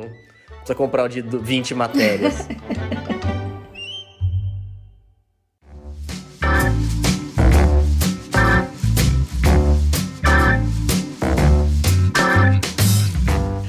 deixa eu olhar aqui a pauta, a questão da escrita ainda, pra ver se a gente tá passando alguma coisa. Ah, teve algumas frases que eu anotei que eu acho legal a gente partilhar, não sei se a gente vai discorrer sobre, mas alguém falou que escrever sobre a sua viagem pode ajudá-la a refletir sobre o que você aprendeu e como cresceu como pessoa, né, da versão que você era. E isso até envolve foto também, áudio, né? A gente, hoje em dia, às vezes eu me vejo pensando, quando eu vou fazer pré-pauta, eu vou pra aquele país que a gente vai gravar, eu vejo, puta, aquela ameação naquela época eu não faria, tipo no Zimbábue, que eu abri foi o mesmo projeto. Muita coisa seria diferente hoje, a minha relação, as minhas conversas, como eu perguntei. E aí a escrita ajuda também, porque eu não vou conseguir muitas vezes lembrar qual era a minha visão de mundo, minha cabeça. E a escrita faz, nossa, eu fiz essa pergunta pra ele, que babaca eu fui. Sabe assim, que preconceituoso eu fui na minha ação, eu poderia. Era, era o Kainan daquela época. Então a escrita faz com que a gente volte pra saber como a gente era, né? Muitas vezes pior, né? No passado, espera que você era uma versão pior, tá? Mas tem isso, né? Então gostei muito dessa frase. A gente revoltar, voltar no tempo e ver quem nós éramos. Acho que além de voltar no tempo, que é realmente um poder da escrita, eu sinto também, às vezes, como a vida é cíclica, sabe? Porque às vezes eu leio alguma coisa do passado e falo, caralho, eu já lidei com isso. Por que, que eu tô passando por isso de novo? Não faz sentido. Olha esses insights que eu já tive há três anos que eu tô tendo agora de novo. Eu já tive aquilo antes, por que, que aquilo tá me incomodando agora? E aí você vê como tem essa ciclicidade dos assuntos né, na sua vida, que você tem aquele problema. E por mais que você tenha tido aqueles insights há quatro anos, ele vai voltar pra você. E aí, voltar no caderninho pra mim é ver Muito a bom. ciclicidade da vida, Muito. Sabe? Não só o quanto você mudou, o quanto sua visão de mundo mudou, mas o quanto ainda você não resolveu tudo que você achou que você tinha resolvido, meu amor.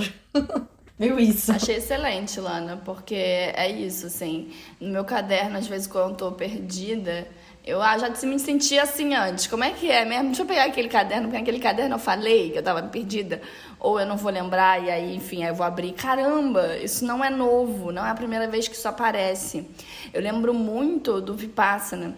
Eu saí do Vipassana achando que a minha maior sacada tinha sido que ah, o meu tempo de viagem está chegando ao fim. Eu já estava viajando há três anos e aí eu falei, ah, beleza, né? Tô, tá chegando a minha hora de voltar para casa. Então eu falei, caramba, foi a grande sacada do Vipassana.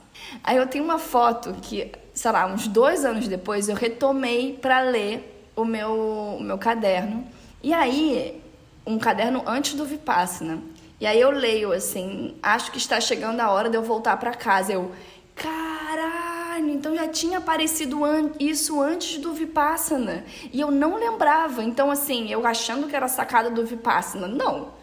O Vipassana só botou luz por uma coisa que eu já sabia, já tinha registrado, mas não Só te dá um tapa na é, cara, né? É sensacional. Então eu fiquei assim, cara. E aí eu tenho essa foto, que sou eu na, na rede, segurando o caderno com uma cara, tipo assim. Porra, a grande sacada que eu tive no Vipassana, na verdade, não foi no Vipassana, foi no caderno antes, sabe? Mas é porque às vezes você escreveu aquilo e você não deu o peso ou o valor para aquilo naquela hora. Você, você jogou para fora e vou ignorar isso, porque talvez você não queria realmente voltar e lidar com as coisas que deixou. Tem toda essa questão também, né? Tem um tempo de processamento, né, das, das- da escrita também. Tem. Porque às vezes a gente só bota pra fora, mas não quer dizer que a gente sabe processar tudo que Por a isso gente que eu escreveu. falo que é meio cíclico. Ou que a gente queira processar. Às vezes a gente só jogou pro mundo. Ó, vou trazer uma fofoquinha aqui. Não é, não é fofoca, não. Trazer uma coisa que vai atiçar, mas talvez eu fale nos bastidores pra vocês aqui. Uh. Cada um de vocês que eu conheci, eu tenho um registro da minha primeira impressão de cada um. Eu tenho isso de cada um de vocês. Aí joguei. Rapidinho, quando você conheceu pessoalmente. Ai, É, pessoalmente, dessa tipo, conheci parte, o não. Guto, eu escrevi depois, isso é digital, não- isso não é escrito porque, sei lá, eu coloquei minha primeira impressão do Guto pra ver depois se vai validar aquilo que eu achei. Porque, cara, Mas- gente, todo, todo mundo tem um pré-julgamento quando você bate o olho primeira vez, não tem como, é, é empírico do ser humano. Gente, gente, se tiver, se alguém aí que tá ouvindo o episódio for hacker, eu pago bem, tá? O Carna falou que tá no computador dele, eu pago bem. Então, mas assim, por que que eu, eu, eu fiz... eu fiz- Sou curiosa, Kainan, não dá pra falar isso e simplesmente sair correndo. Não, depois eu falo, não pra vocês eu falo, mas brincadeiras à parte, por exemplo, a, vou dar um nome, o Pisse. Pisse, inclusive, tá no episódio de entrevista com o Kainan, que a Babi conheceu. Eu tenho esse registro da minha primeira impressão do Pisse, assim, tanto descritivo, ah, careca, dentes brilhando, o porte físico pra idade dele. E é legal, quando eu fui rever esse registro, eu falei, gente, como estando fora depois de muito tempo, a gente olha e tem um outro olhar, né? Então essa é uma maneira de lembrar das pessoas, porque, queira ou não, a, a maneira como eu vi o Guto a primeira vez é diferente agora, é pra pior, você acha que a primeira vez eu gostei do Guto, agora é só... Não espero entendeu? nada menos que isso. ainda. Então é legal. Então é só uma maneira que eu trouxe assim um registro diferente, né? Eu faço um descritivo pra ver depois como era a minha lembrança de quando eu olhei pra pessoa. Mas Então, isso tem- que você falou, tem pessoas que eu escrevi pequenas crônicas sobre elas na viagem também. Ih, aí ó, depois Mas calma, não, não eu- era que nem você, de personalidade, tá assim, alguma coisa que eu aprendi com a pessoa, alguma coisa que eu admirei nela, sabe? Alguma coisa que a gente viveu juntas, mas não necessariamente tal pessoa era XYZ, entende? Não, não, não, não é, é preto no branco. Tem, claro, uma romanticidade ah, na escrita, tá. Achei né? que era Guto, tipo com seu. Lana, mais baixinha do que eu imaginava, sabe? Tipo, um negócio mais pá! Não, pelo amor de Deus, não, não vou escrever assim, não. A Babi eu posso dar um papel que eu coloquei assim, carioca pura da gema. Eu falei, Babi é carioca, carioca. Isso eu, isso eu coloquei. Ô, Cainão, o meu, eu deve. Depois eu conto, o Babi. meu deve ser muito ruim, porque você deu uns três exemplos aí. Eu... Cara, eu não quero nem saber. Eu espero que você tenha escrito no meu porte físico, pelo menos, já que você nota isso. Atraente.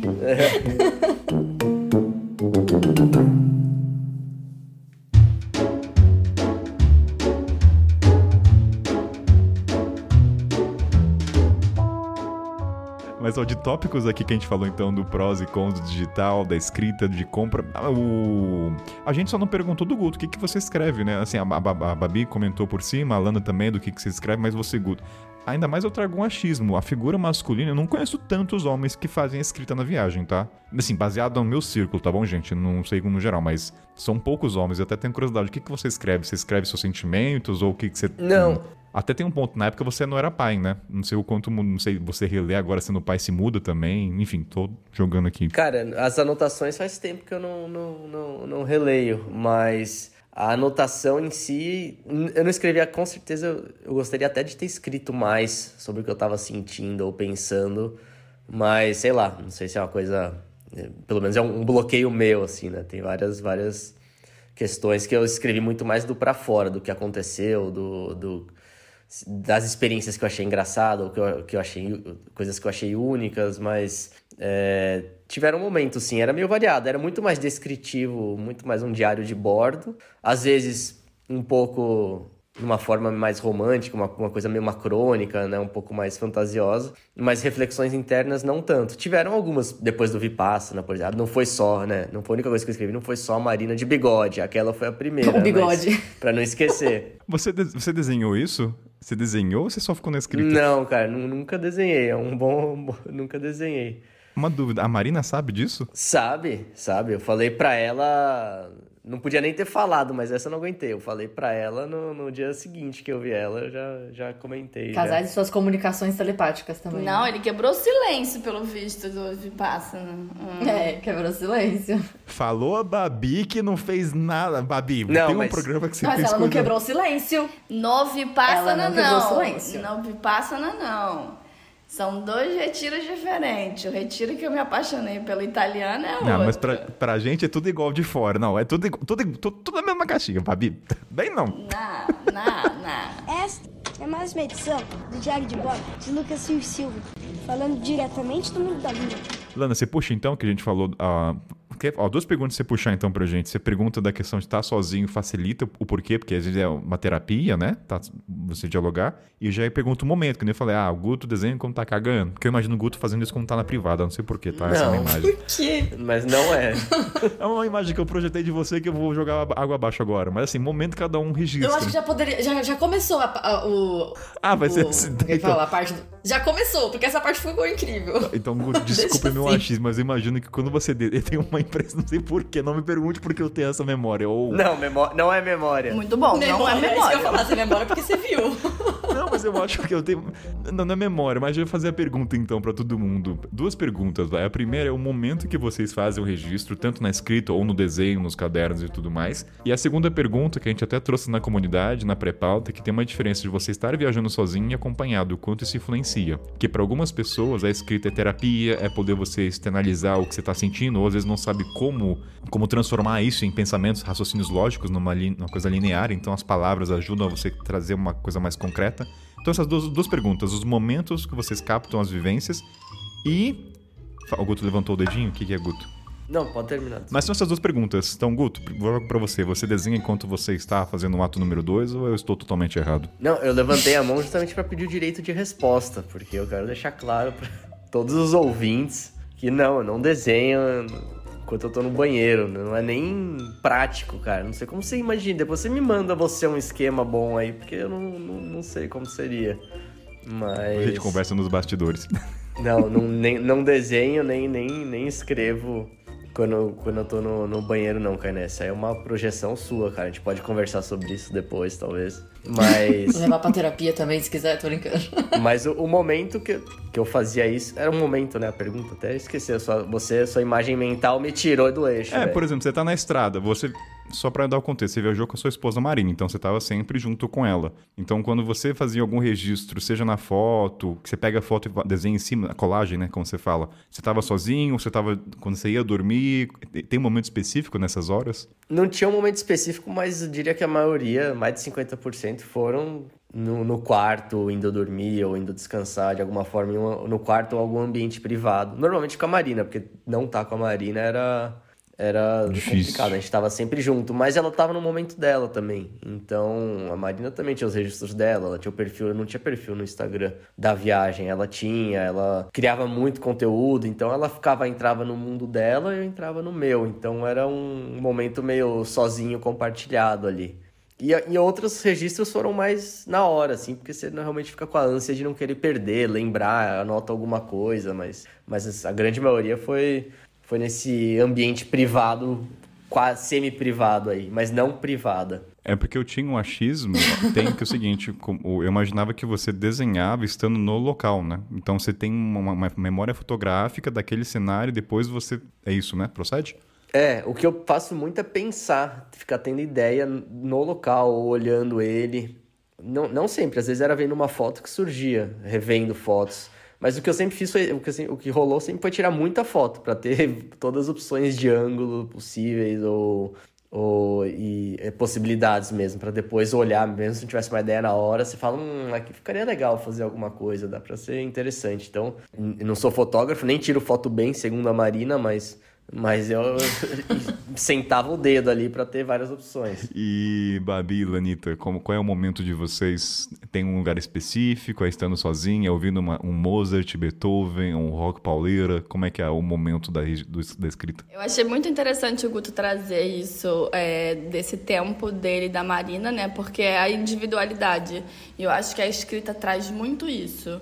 É um momento ali, assim, é, pra mim, pra eu registrar e, tipo, é o meu espaço. Então, eu costumo escrever muito sozinha e também quando estou acompanhada. Às vezes, né, quando estou acompanhada, às vezes eu acabo escrevendo menos, que às vezes você não quer acordar cedo, você quer ficar só ali naquela conchinha, né? É, às vezes, quando eu estou em família, com muitas pessoas, eu faço questão de registrar, porque é um momento que eu tenho da minha individualidade, como eu estou muito tempo ali em grupo, então eu busco a, a escrita e o registro, né?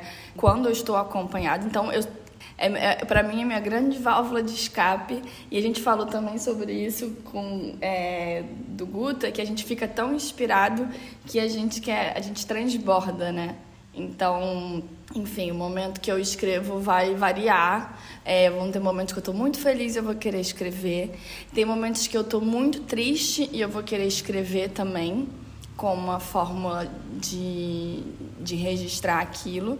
O áudio, eu registro muito no áudio também, porque o áudio ele pega é, o seu tom de voz, né? Então ele traz muitas nuances.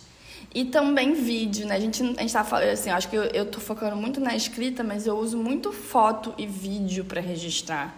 O Guto mencionou, né? Ele vai tira, ele tira lá do ambiente, ele registra aquele, aquele ambiente através das fotos e depois ele vai jogar isso para é, pro desenho dele. Então, assim, eu acho que é muito o, o, os registros de de vídeo e de fotos, eles também são muito ricos é, pra, porque eles trazem bastante informação também, né? Quando você pega também o áudio da música, né? Que tá, enfim, do som ambiente, junto com a imagem. E aí eu falei que eu tinha, eu tinha visto alguma coisa aqui que eu queria falar sobre, mas eu já esqueci, eu acho.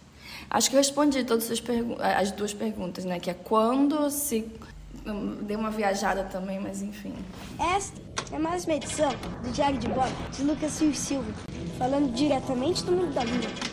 Falando de aqui, viajar em casal e registrar, principalmente foto, é óbvio no meu caso, gerou muita discórdia. Discórdia porque a Marina acha que eu sou um fotógrafo ruim. Essa é a discórdia. Não sei se isso acontece com todos, ou com quem viajou de casal, ou com quem já viajou de, em grupo em algum momento. Mas o, o, o, jeito dela registrar era principalmente foto.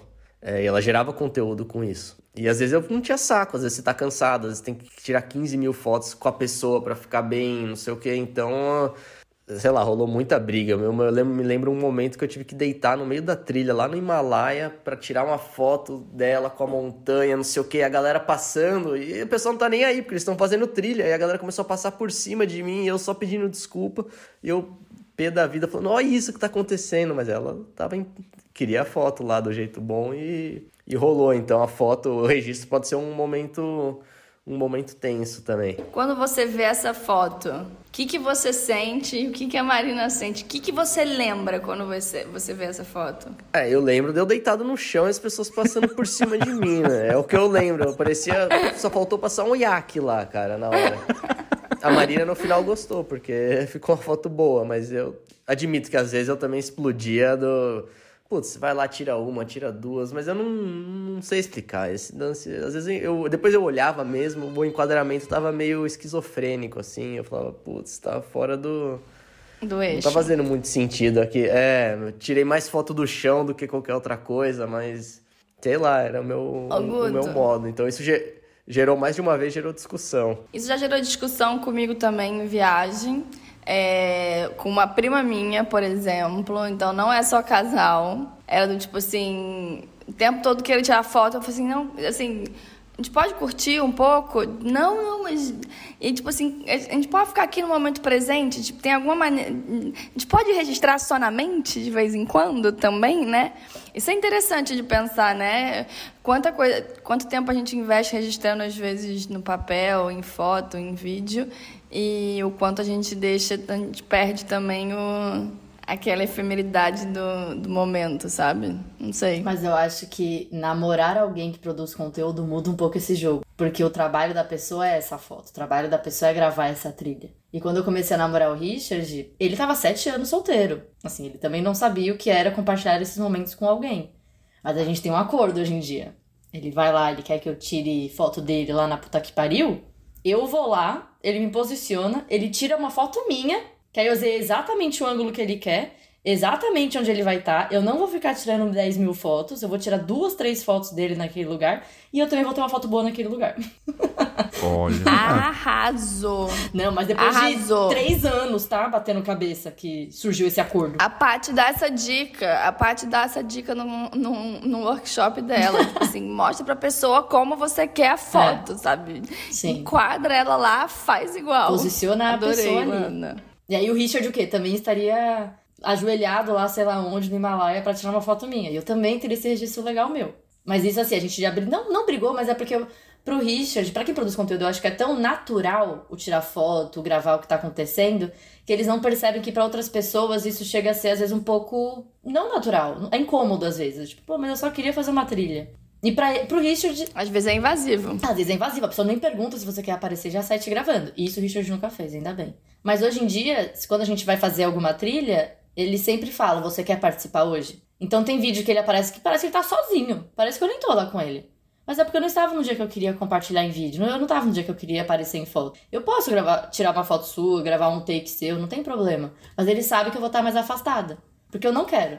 Só que pra ele é tão natural, faz tanto parte da vida dele. Mas é isso, vai, vocês dois, Kainan e Babi, que já conviveram um pouquinho com o Richard, ele também não é a pessoa que fica gravando o dia inteiro. Que fica gravando stories o dia Não. inteiro. Então isso também é leve. Porque se ele fosse esse tipo de, de produtor de conteúdo, ai, eu não ia conseguir namorar ele, não. Nossa, eu ia passar longe. Muito invasivo pra mim. A gente tá falando de registro, a gente focou em mais, alguns tipos, mas é importante isso que a Babi falou.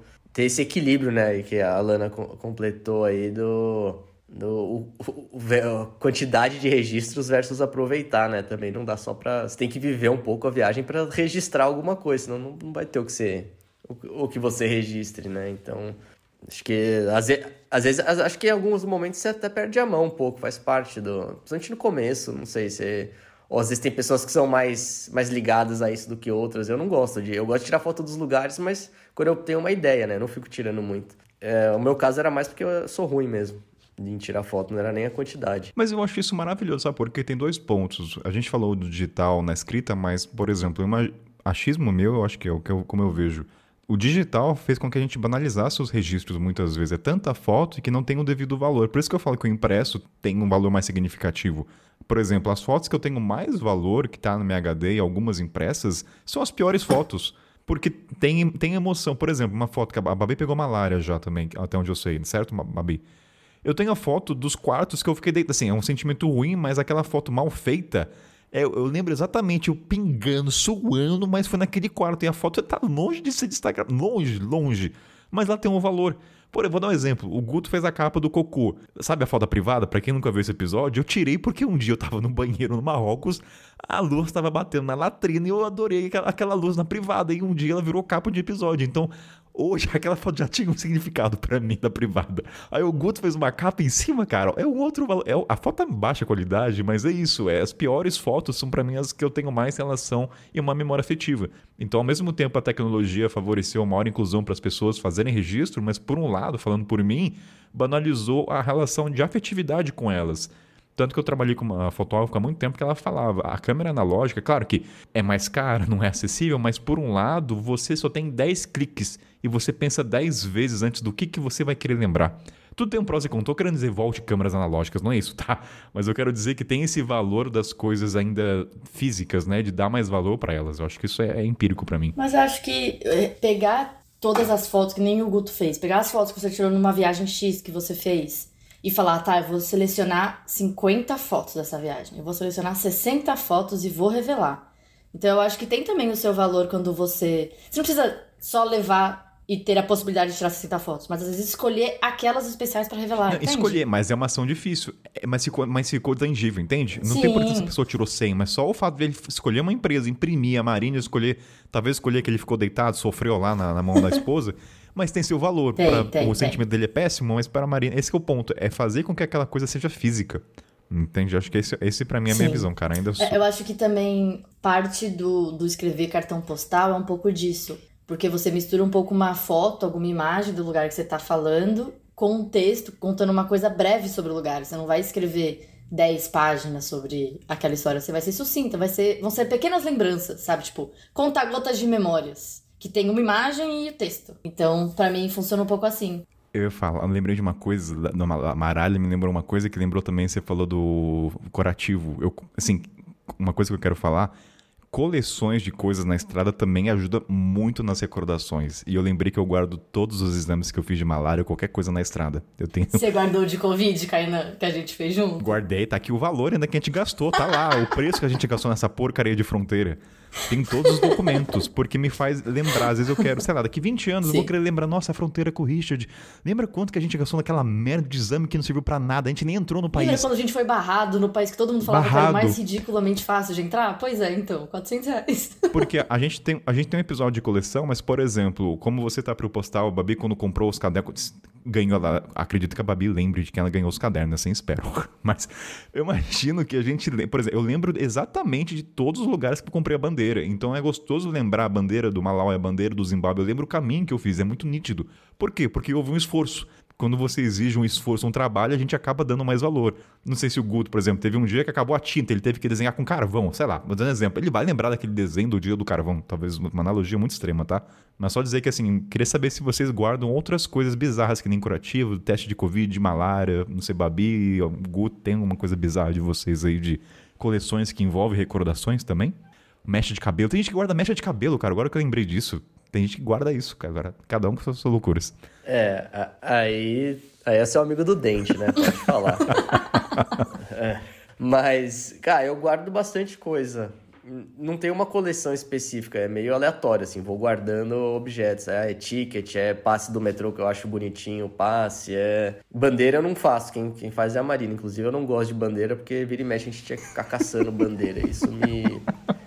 Adoro. Aí vem a disciplina e o esforço da, da é, não, Exatamente. Eu, a, a, admiro quem tem, mas eu, eu, eu não gosto, porque eu, a gente tinha que ficar caçando essas bandeiras. Ô, Guto, rapidinho, mas... eu também tinha vontade. Eu tenho uma coisa aí no. Desculpa, só falando da bandeira, eu tinha vontade de ter a bandeira, não tive a disciplina de ter bandeira. não, eu também não. Eu não tenho. Eu, eu tenho, mas não são minhas. então eu não tenho, né, na verdade. Por definição, eu não tenho. Mas uma coisa, tem uma coisa que eu não tenho coleção, mas que eu guardei e eu gosto, é, é inusitado, duvido alguém da bancada ter aqui. Que é, é digital também, mas é, é um digital diferente. Eu tenho Pokémons que eu capturei no Japão. Ah, não, pelo amor de Deus. Eu jogava Pokémon. Ah, não, pelo... É... não, pelo amor de Deus. Adoro! Parece que eu não esperava. Nem eu. Sensacional. É, então, veja, ve, veja só. Eu jogava o, o, Pokémon GO lá, mas só que eu nunca tinha internet. Quem sempre tinha internet no celular era a Marina. Ou a gente não tinha, eu nunca era o cara do chip. Só que no Japão, uma vez eu peguei um Wi-Fi lá num lugar, eu peguei um Wi-Fi lá e capturei uns e eu tenho eles até eu hoje. Eu tô imaginando a Marina viajando com você e você caçando Pokémon, cara. Não sei, ainda bem que vocês estão casados até hoje, né? Mas haja prova de amor pro marido caçar é. Pokémon na viagem. No Japão. Você vê. Ah, muito amor, Guto. Um deita no chão, outro caça Pokémon, cara. É, eu acho que assim, os parceiros às vezes sofrem. Porque o Richard não coleciona absolutamente nada. Nada físico, assim, nem nota, nada, nada, nada, nada, nada, nada. E eu coleciono cartão postal, né? E cartão postal é uma arte que já está sendo quase extinta, assim, porque não é tão fácil de achar em muitos lugares. Às vezes eu, a gente tá numa cidadezinha fim do mundo, você quer um cartão postal, só tem cartão postal das cidades mais turísticas do país. Você não quer, você quer daquela cidadezinha fim de mundo que você tá. E não tem. E o Richard, ah, tá, então vamos lá naquele outro lugar que talvez tenha o cartão postal. Aquele sorrisinho assim, aham, tá bom, vamos lá. Tadinho, tem que ter paciência dele. O legal do cartão postal que a gente falou na pré-pauta é que você lembra todas as suas idas aos Correios, né? Todo o caminho que você fez, uhum. tudo assim. É gostoso, gente. Você lembra os Correios. Eu esqueci de mencionar que eu também tenho esse é, é, registro com cartão postal. É, várias vezes eu compro muitos cartões postais achando que eu vou passar para várias pessoas. E aí eu acabo ficando com vários cartões postais de um país que até hoje não foram enviados. Eu tinha, durante a minha viagem, duas pessoas que eu sempre pegava o cartão postal, mas eu não mandava para elas, porque o primeiro eu perdi. Então eu parei de, de. Não chegou. Eu mandei. Eu tava, o primeiro cartão postal foi do meu último destino no Brasil, que era Manaus. Eu mandei e duas pessoas não receberam. Aí eu parei de enviar pelos correios. Mas eu tenho duas pessoas que têm vários cartões postais. Então é interessante pensar também no registro que a gente faz para o outro, né? É, então, assim, eu, o, o meu afilhado tem inúmeros cartões postais que eu enviei. A Thaís tem inúmeros cartões postais que eu enviei para ela. Fora cartões postais que eu fui espalhando por diferentes amigos. É, e também eu usava cartão postal, enviava cartão postal para mim mesma, assim, para Babi do Futuro, sobre coisas, é, falava sobre o lugar, enfim. Aí uma outra maneira que eu gosto de registrar é através de foto, é 3x4.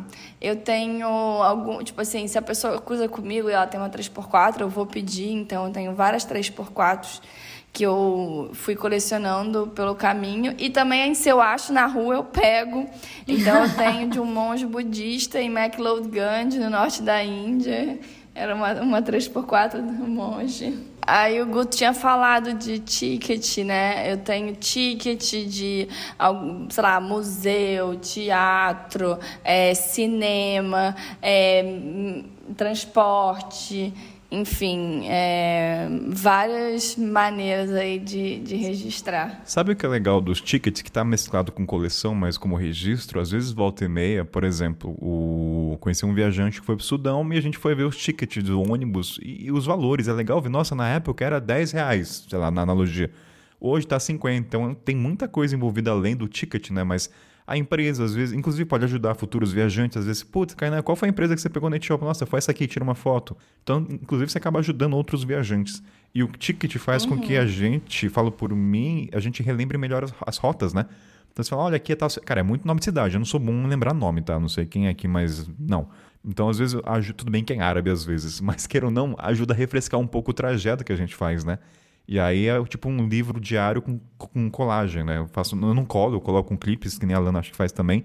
Então, é, é, eu acho que é um ponto de tudo que a gente está falando aqui, Babi, Guti e Lana, que é que no futuro, cara, a gente vai dar um valor muito maior do que a gente dá hoje para essas coisas. Quando a gente tiver gagazinho com 60 anos, Sim. que a ciência explica que a memória assim vai enferrujando, a não ser que você jogue cruzadinha do jornal Estadão na contrafolha, a maioria não faz isso, a nossa memória se esvarece, né? Então eu sei que tudo isso aqui que a gente está fazendo hoje vai ter um valor muito maior no futuro. Eu concordo. E queria falar também um pouco sobre apego, pensando nisso, porque várias vezes eu quero registrar para não esquecer no futuro. Tipo assim, cara, eu tenho medo de esquecer isso não, daqui. esse é o objetivo. Né? Tipo assim, eu já sou esquecida agora. É, então, às vezes eu faço isso conscientemente, mas não é tipo assim, ah, estou escrevendo porque eu quero eternizar isso daqui. Não. Estou escrevendo porque é uma necessidade de colocar para fora, estou escrevendo uhum. porque eu quero é, registrar aquele momento. Mas tem coisas que você quer colocar ali porque você não quer esquecer, do tipo assim. Pra, é, é, é a escrita tem essa questão do, da, de, é, de oficializar, né?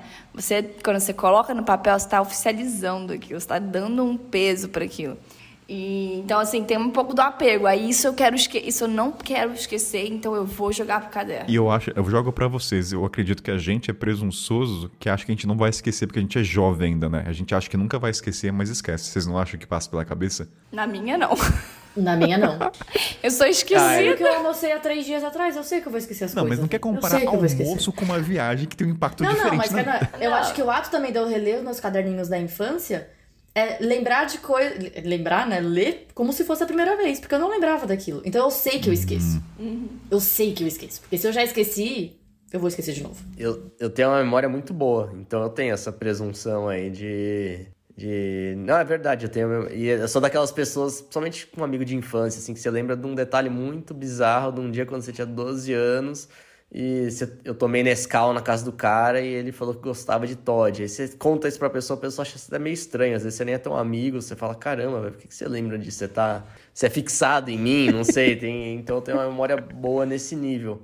E, e, aí eu tenho um pouco disso, de, até durante a viagem, né? Da, tipo, puta, não preciso escrever isso, ou aquilo, eu não preciso tirar foto disso mesmo, até quando eu tava já no saco cheio. Olha só. É, coisas que às vezes você se, você se arrepende de, de não, não registrar. Então, às vezes eu não registro tanto, porque eu confio, mas não deveria, porque já tá dando sinais de, de piripaque na minha cabeça, desde que eu era melhor antes. Cara, eu era você até anos atrás. Eu tinha essa presunção, ah, não vou esquecer, mesmo pessoas me falando, mas até que quando teve pautas de países, quando eu começava a registrar arquivos de áudio escrito, eu falava, caramba, eu não lembrava disso.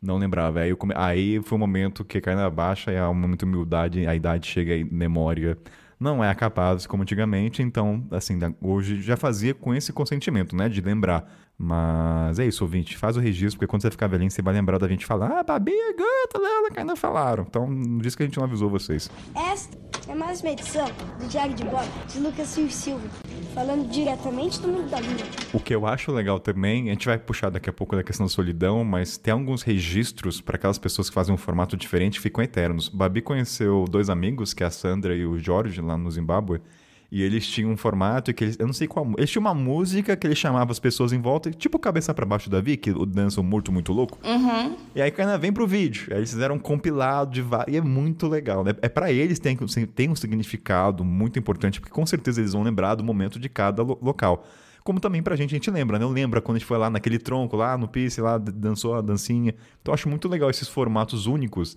Até quem faz com bichinho, né? Pega um bichinho, um macaquinho, qualquer coisa, um animal, uma cobra. Queira ou não, o ato de postar um bichinho, colocar naquela pose, envolve uma ação e uma energia muito grande. Então, para aquele casal, pra pessoa que faz com o animalzinho, também tem uma memória muito legal sobre isso.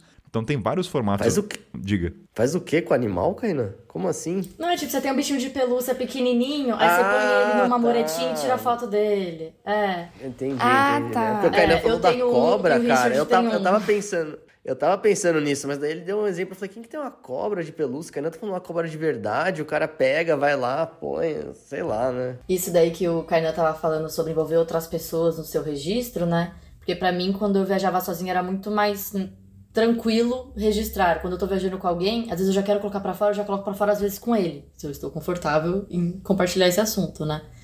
Mas muitas vezes, viajando com o Richard, eu tenho que buscar os momentos para registrar. Então não acaba sendo, não acaba sendo algo tão orgânico. Acaba sendo algo que eu realmente tenho que me esforçar para. Mas também eu fiquei pensando na diferença entre o registrar e o compartilhar.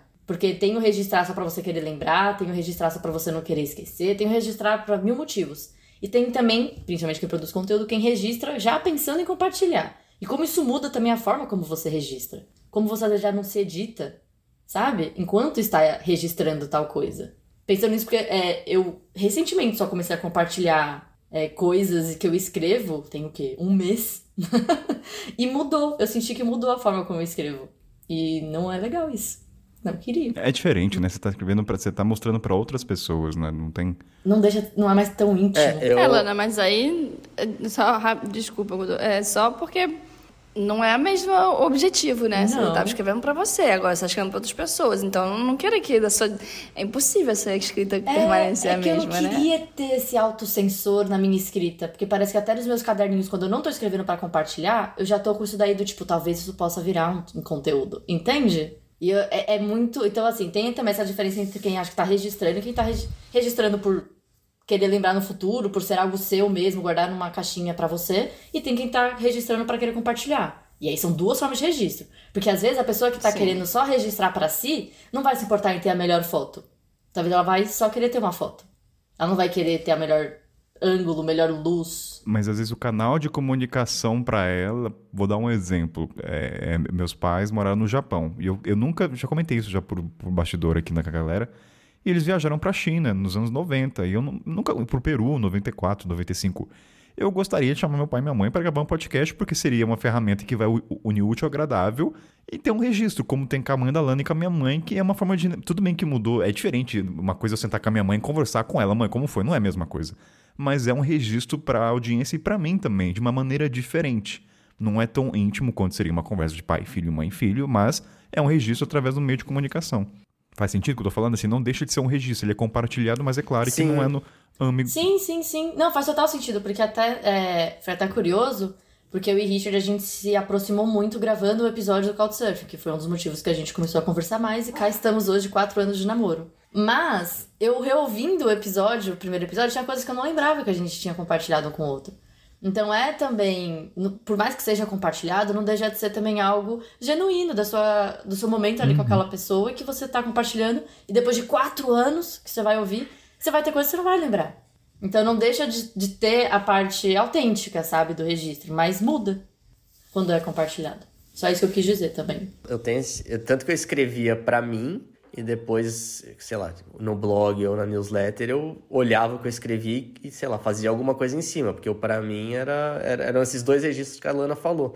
Mas acho que você começa a se editar um pouco, sim, ainda mais quando é fácil você, putz, criar, né, compartilhar, não, acho que criar, se tem um se é um texto criativo ou se é um desenho. Para mim era difícil compartilhar esse tipo de coisa. Tanto que eu comecei a compartilhar um pouco antes da viagem.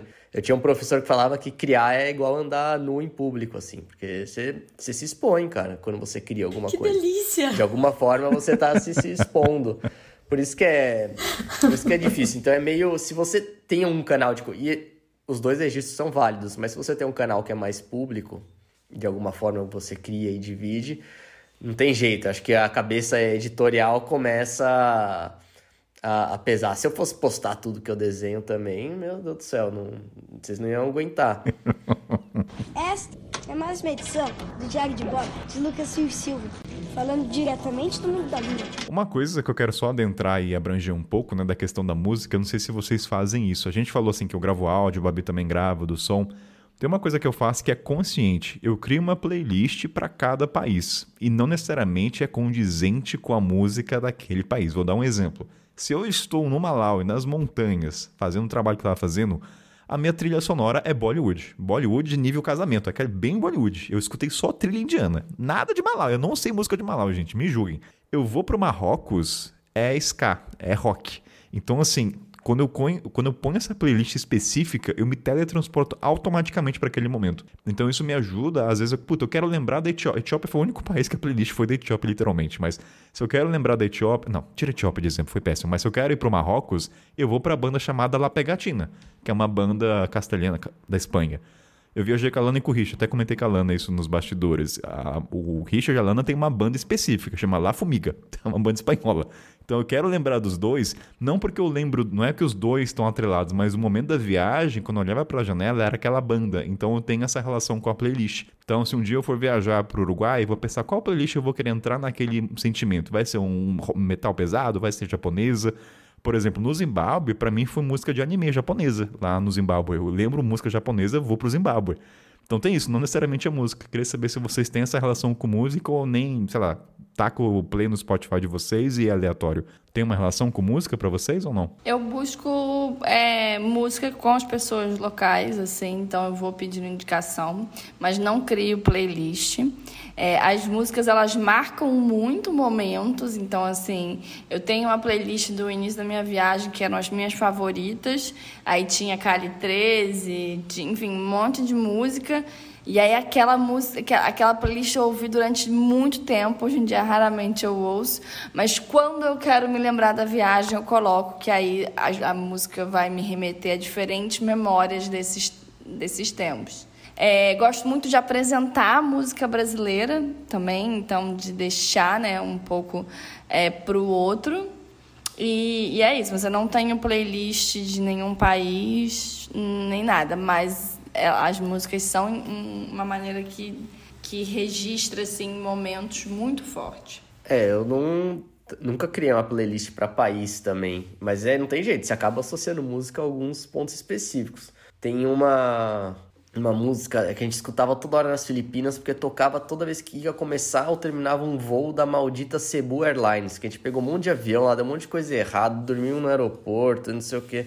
E, puta, é aquela a música do Shrek lá, Smash Mouth ah, All É muito bonita essa é? música, ela tem uma boa, péssima relação com ah, você. É legal, mas eu odeio ela até hoje, porque acabava aquele maldito voo e tocava essa música, cara. Então é uma lembrança negativa por causa da, por causa da música. E eu fui no show do MC em Londres, quando a gente tava quase voltando, a gente foi visitar amigos, então tem essa. Acho que o MC ia ficar bem puto se eu associasse ele a Londres, mas é o que acontece. Então, desculpa aí, MC.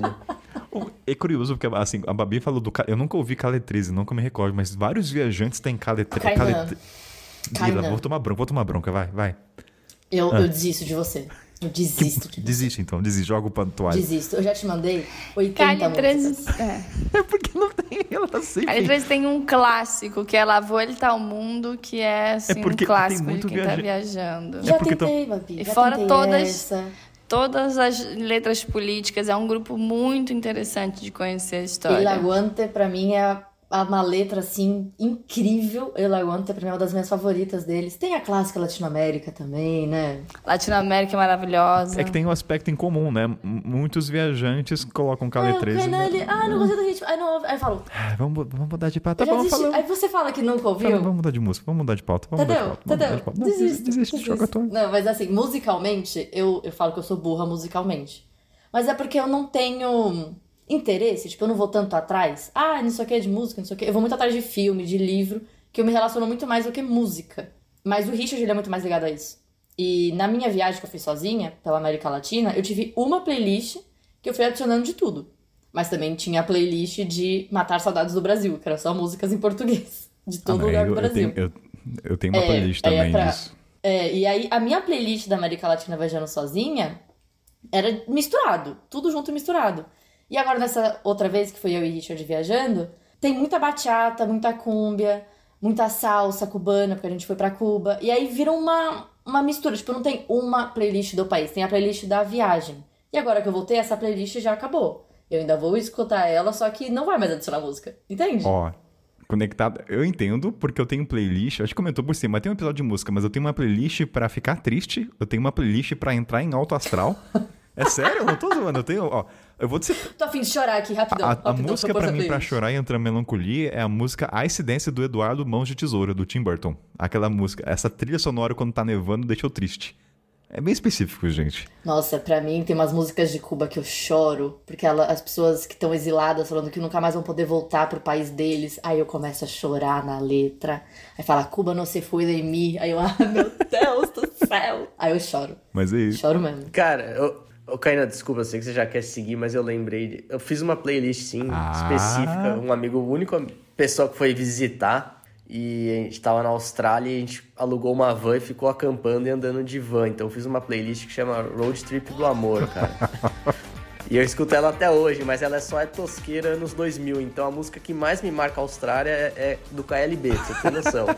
Então tem essa. É aquela, ver- aquela versão Um Anjo, sabe? Que nem é deles, é a versão.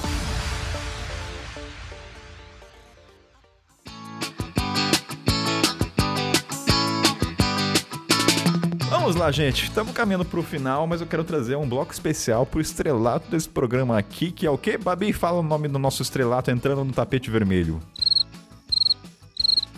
O Babi esqueceu quem que é a estrela do Eu programa. tô te ouvindo, só não sei qual é a estrela do programa. Ai, meu Deus. A estrela é o querido guardanapo, que está presente em muitos registros. Você esqueceu do guardanapo, Babi. Ai, que dor no... Bem, eu não sabia que guardanapo era A estrela. guardanapo é um momento de registro, assim, quem nunca teve um beijo num guardanapo de amor guardado, o, o, guardanapo, que isso, gente, você nunca teve um, enfim, vai, esquece essa minha fala, vai, vamos passar essa minha piada merda aqui, vai, vou cortar isso aqui. vamos mudar de assunto, vou, vou, vou voltar, vou esquecer, vou apagar isso aqui que não fluiu. E Kainan, vamos falar do guardanapo, Kainan. Kainan, conta do guardanapo que marcou história na sua vida. Fala pra gente, que depois eu conto o meu guardanapo. Vamos trazer os momentos alegres e tristes de cada um. O meu momento alegre e triste é porque, para quem sabe, eu viajei com o casal Terra Dentro antes da pandemia. E quando eles fizeram o convite para viajar com eles, de até inclusive encontrar a Carol, se engana, na época ela tava morando lá, a gente combinou de fazer um contrato. E onde tem um. Você não tá com um caderninho toda hora, e tinha um guardanapo. E na hora a gente redigiu assim contrato. Era, era até assim, a Sabrina tinha obrigação, assim, pra, pra eu poder ir com eles, é fazer brigadeiro e pipoca, ou, tinha alguns acordos. E aí teve testemunha, colocar, é, tinha uns amigos nossos de Guiné-Bissau e tinha lá testemunha, o fulano assinou. E esse papel até então, assim, na hora que fez a assinatura, eu assinei, ele assinou, tem a data, tudo eu guardei na minha pastinha. Só que aí a gente ficou preso e tudo mais, então esse guardanapo tem borra de café, borrou café e tudo mais. Ele tem um valor significativo ao ponto de eu plastificar esse guardanapo. Então o guardanapo tá muito presente, não sei, porque assim, tá na sua frente, né? Não sei se só eu já tive registro, mas o guardanapo tem seu estrelato, né? Tem, tem muita história. Só eu tenho história de guardanapo aqui, ninguém tem o Guto, Lani, Babi? Não, eu tenho. Eu tenho. Tenho várias Eu tenho várias histórias de guardanapo. Uma não é muito feliz, não. Mas, na verdade, é, é, meio triste, assim. Que eu até não lembrava que eu tinha registrado no guardanapo a história. Mas foi é, na Turquia. Eu tive uma história meio, meio ruim, assim, assim, com um cara. E aí, no dia seguinte, eu almoçando, tomando café da manhã, não lembro. Eu fui escrever sobre a história no guardanapo e do restaurante que eu tava sozinha. E aí, enfim, e, na verdade não era nem guardanapo, lembrei agora. É aquele era onde você coloca aquele papelzinho onde você coloca o garfo e a faca, sabe? Então assim, é comprido. Então era isso. Então tinha um desenho de uma de um garfo e de uma faca. Aí eu tirei e usei aquilo para fazer a anotação. Aí a anotação era meio triste falando como o cara tinha sido um grande babaca comigo é, como eu estava me sentindo mal e etc. E aí eu não lembrava disso, né? Mas quando eu peguei o guardanapo, aí você. Ou quando você relê, o mundo se abre. Cara, é, é, e é isso, né? O registro não é só momentos felizes, né? A gente, inclusive, a gente, não é quem que a gente gosta, acho que, de ter sentimentos, mas lembrar momentos ruins também, né? Faz parte. É, e é uma maneira de você, assim, quando eu tava viajando sozinha, né? É uma maneira de você é, externalizar aquilo, de você lidar com aquilo, né? De você é, processar, de você entender, de você analisar. Então, quando você né? Quando eu tenho situações difíceis, eu gravava áudio. Eu tenho um áudio meu que é Estou com medo de quem estou me tornando, sabe? Meu Deus, gente. Depois de um tempo de viagem. Então era eu falando assim, botando para fora. É, não são só coisas confortáveis mesmo, né? Eu lembro que uma das coisas que eu mais gosto dos meus caderninhos é justamente uma lista que eu comecei a fazer. Que uma lista é o que eu aprendi sobre mim mesma e a outra é o que os outros me ensinaram sobre mim. E não são só coisas confortáveis que as pessoas contam ou que você aprende sobre você. Então eu relendo agora para gravar, ficava, caraca, velho. Tipo, dá uma, um beliscão desconfortável no coração. Sabe? Que você até fecha o olho e fala, deixa eu fechar o caderno, não foi legal. Mas que é para mim é muito valiosa essa listinha, sabe? E também, por exemplo, eu viajei com a minha mãe pra Colômbia e eu fiz uma listinha de o que eu pareço com a minha mãe. Porque minha mãe, a gente, a gente sempre se colocou como muito oposta sempre, tipo, ah, é por isso que a gente briga tanto, a gente é muito oposta. Eu falei, não, deixa eu pegar uma listinha e fazer tudo que nós somos igualinhas que nem. E fiz uma lista, que para mim foi muito legal, é, desse meu grande amor de viagem, que eu quase casei. Eu fiz uma listinha de tudo que ele me ensinou sobre o amor, que eu não sabia antes. E com meu pai, eu fui viajar com ele recentemente de carro pro Espírito Santo. E eu fiz uma lista de coisas que eu queria saber do meu pai que eu nunca perguntei. Então, você queria ser pai? Como foi o momento de você descobrir que ia ser pai? O que, que você sentiu? E ouvir dele, sabe, essas respostas e anotar essas respostas também. Então, é, para mim é nem sempre é confortável, sabe? Perguntar coisas pra minha avó também. E, Olha. E anotando as coisas que ela fala. É bem curioso ver as respostas que eles deram e que às vezes se eu ler pra eles, eles vão falar, eu falei isso. Sabe? É, é muito doido, assim, nesses momentos. E essas listas que eu gosto de fazer. Eu também tenho umas listas assim, hein, Lana? Eu tenho também? umas listas assim também. Achei interessante. O que eu aprendi com meu pai, músicas que lembram da minha Sim. mãe. Sim. É, enfim, coisas que herdei da minha mãe, coisas que herdei do meu pai, etc, etc. Tenho uma dúvida. A parte de escrita de todo mundo aqui, vocês já mostraram para seus parceiros ou algum parente, amigo, pai, mãe? Ou é muito íntimo de vocês? Acho que depende do registro. Depende. Tem registro que é. Hum. Eu seleciono. É. é. Tem coisas que eu estou confortável em compartilhar, tem coisas que eu não estou confortável em compartilhar. Então é. Vai, vai Compartilha até no Instagram. Uhum. É, tem trechos que eu compartilho no Instagram. É, eu acho bem interessante quando eu compartilho no Instagram os textos do, do, do caderno, assim. É, costuma ter uma repercussão interessante. As pessoas se conectam. É, a newsletter que eu lancei há pouco tempo, eu tô. O Carnelli falou que são feridas abertas coletivas. Que assim, eu tô ali. Nossa, não, totalmente uma abertura de vulnerabilidade quando eu li. Falei, gente, é um caderninho. E para mim é muito difícil colocar aquilo para público, sabe? Para mim tá sendo um exercício de me abrir de coisas que estão me doendo ainda. Não é coisa que já me doeu e agora tá fácil de falar. Não, tá doendo ainda e tá aberto. Só que quanto mais parece que me dói... É que eu já conheço um pouco a Lana, então sim, não teve... já próximo, É, pra uma né? pessoa que não te conhece ler a primeira vez aquilo, nossa, Lana abriu um caderno... Mas até às vezes pessoas que me conhecem, que não entram nesse, nesses temas comigo, tá sendo complexo, sabe? Assim, meu pai tá inscrito na newsletter, e a última newsletter foi sobre trabalho, que assim, o meu pai é trabalho para mim. E é muito doido ver como as pessoas também se abrem. O quanto mais você se abre, mais as pessoas também vão se abrir ali com aquele uhum. texto que você escreveu. Então, os comentários na newsletter são outras newsletters, sabe? São gigantes, são pessoas ali também abrindo as próprias feridas. E é isso, o texto, a escrita, né, para mim principalmente, né, tem gente que funciona muito com vídeo. O Richard, por exemplo, quando ele tá se doendo muito com algum assunto, ele não consegue escrever. Ele grava um vídeo. Ele não vai postar aquele vídeo, mas ele precisa gravar um vídeo daquele momento, daquela situação, e ele vai guardar para ele, mas ele precisa colocar para fora por vídeo. O que é curioso, né? Porque eu jamais pensaria em fazer isso. É incrível, né? O registro é um pouco de tudo. É memória, é afetividade, é terapia, é relembrar, é reviver.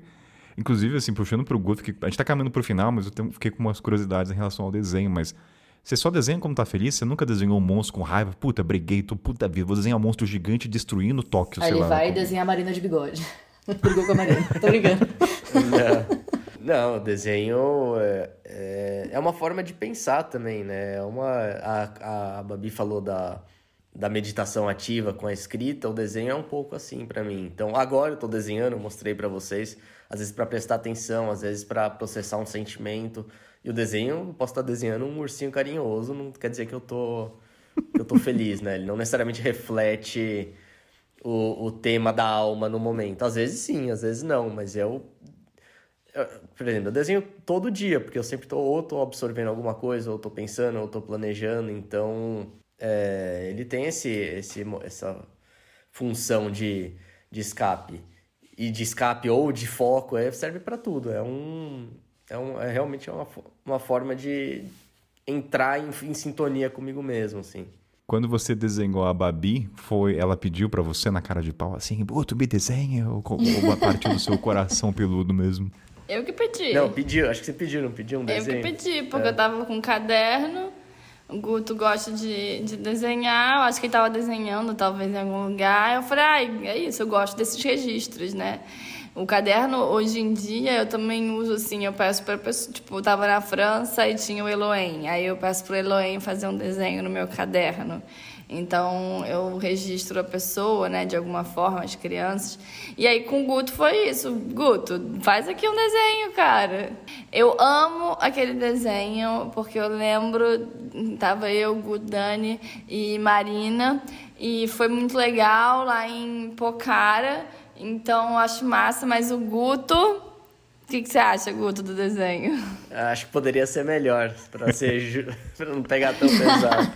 Putz, podia ter feito a gente tanta sempre coisa. acha que foi... É. Eu adoro, eu guardo com muito carinho. Aliás, eu acho que eu tava desenhando. Eu tava desenhando num guardanapo, eu acho. Por isso que a, Gab- que a Babi pediu. Mas eu não tenho nenhuma É. história com guardanapo, eu só desenho neles de vez em quando, eu nunca guardo.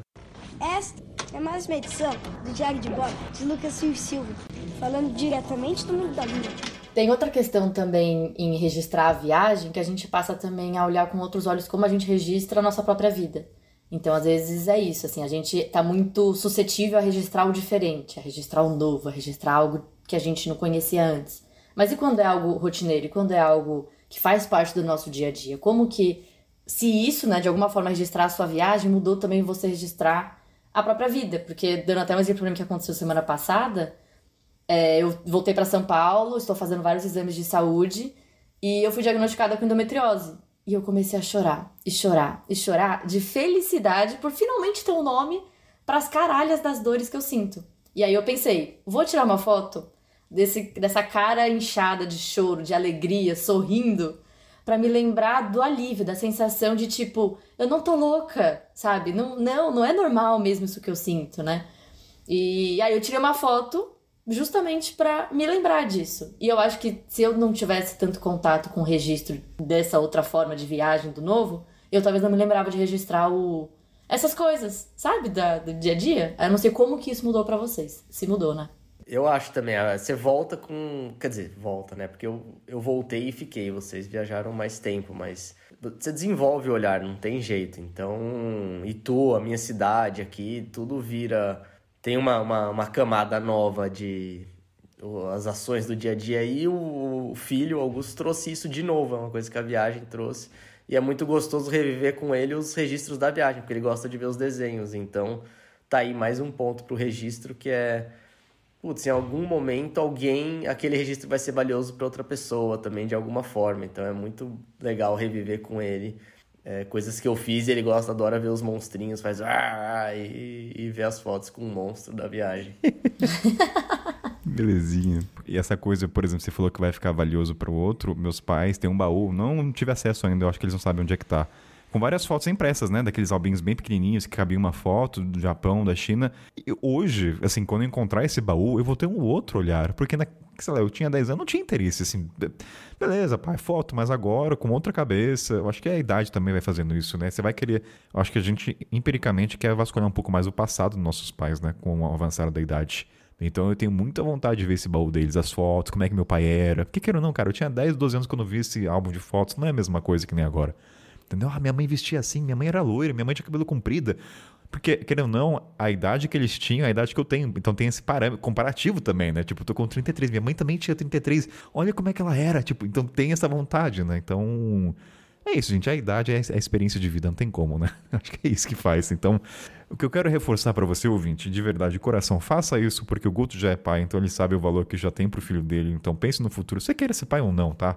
Mas acho que tem um peso isso. A outra coisa é compartilhar com pessoas, porque assim, se eu for na tua casa e tiver um álbum físico, vou, a chance de querer ver é muito maior do que você mostrar numa tela, sendo muito sincero, tá? Não vou desmerecer a foto no celular. Mas tem impresso, que eu acho que tem um valor físico, tátil.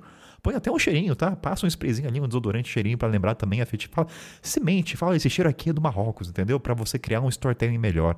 Então faz isso, vai, põe um perfuminho numa página que você tá no Marrocos, põe seu curativo de doença ali também pra pessoa, nossa, sério, você ficou doente, entendeu? Então, cria um storytelling, a gente gosta de fantasia, gente, uma mentirinha sempre, o imaginário faz bem às vezes. Então essa é a minha motivação para esse programa. Tire fotos, imprima e tire fotos horríveis, que as melhores fotos são as feias, tá? Não são as paisagens bonitas. Entendeu? E se inclua nas fotos, pelo amor de Deus. Se inclua Nossa, nas sim. fotos. Se inclua. Ah, não gosto de tirar foto. Não precisa postar no Instagram, guarda pra você, porque você vai querer saber se tava bonitão, que tava com cabelo, que talvez começou. Fala, puta, que saudade da tinha cabelo.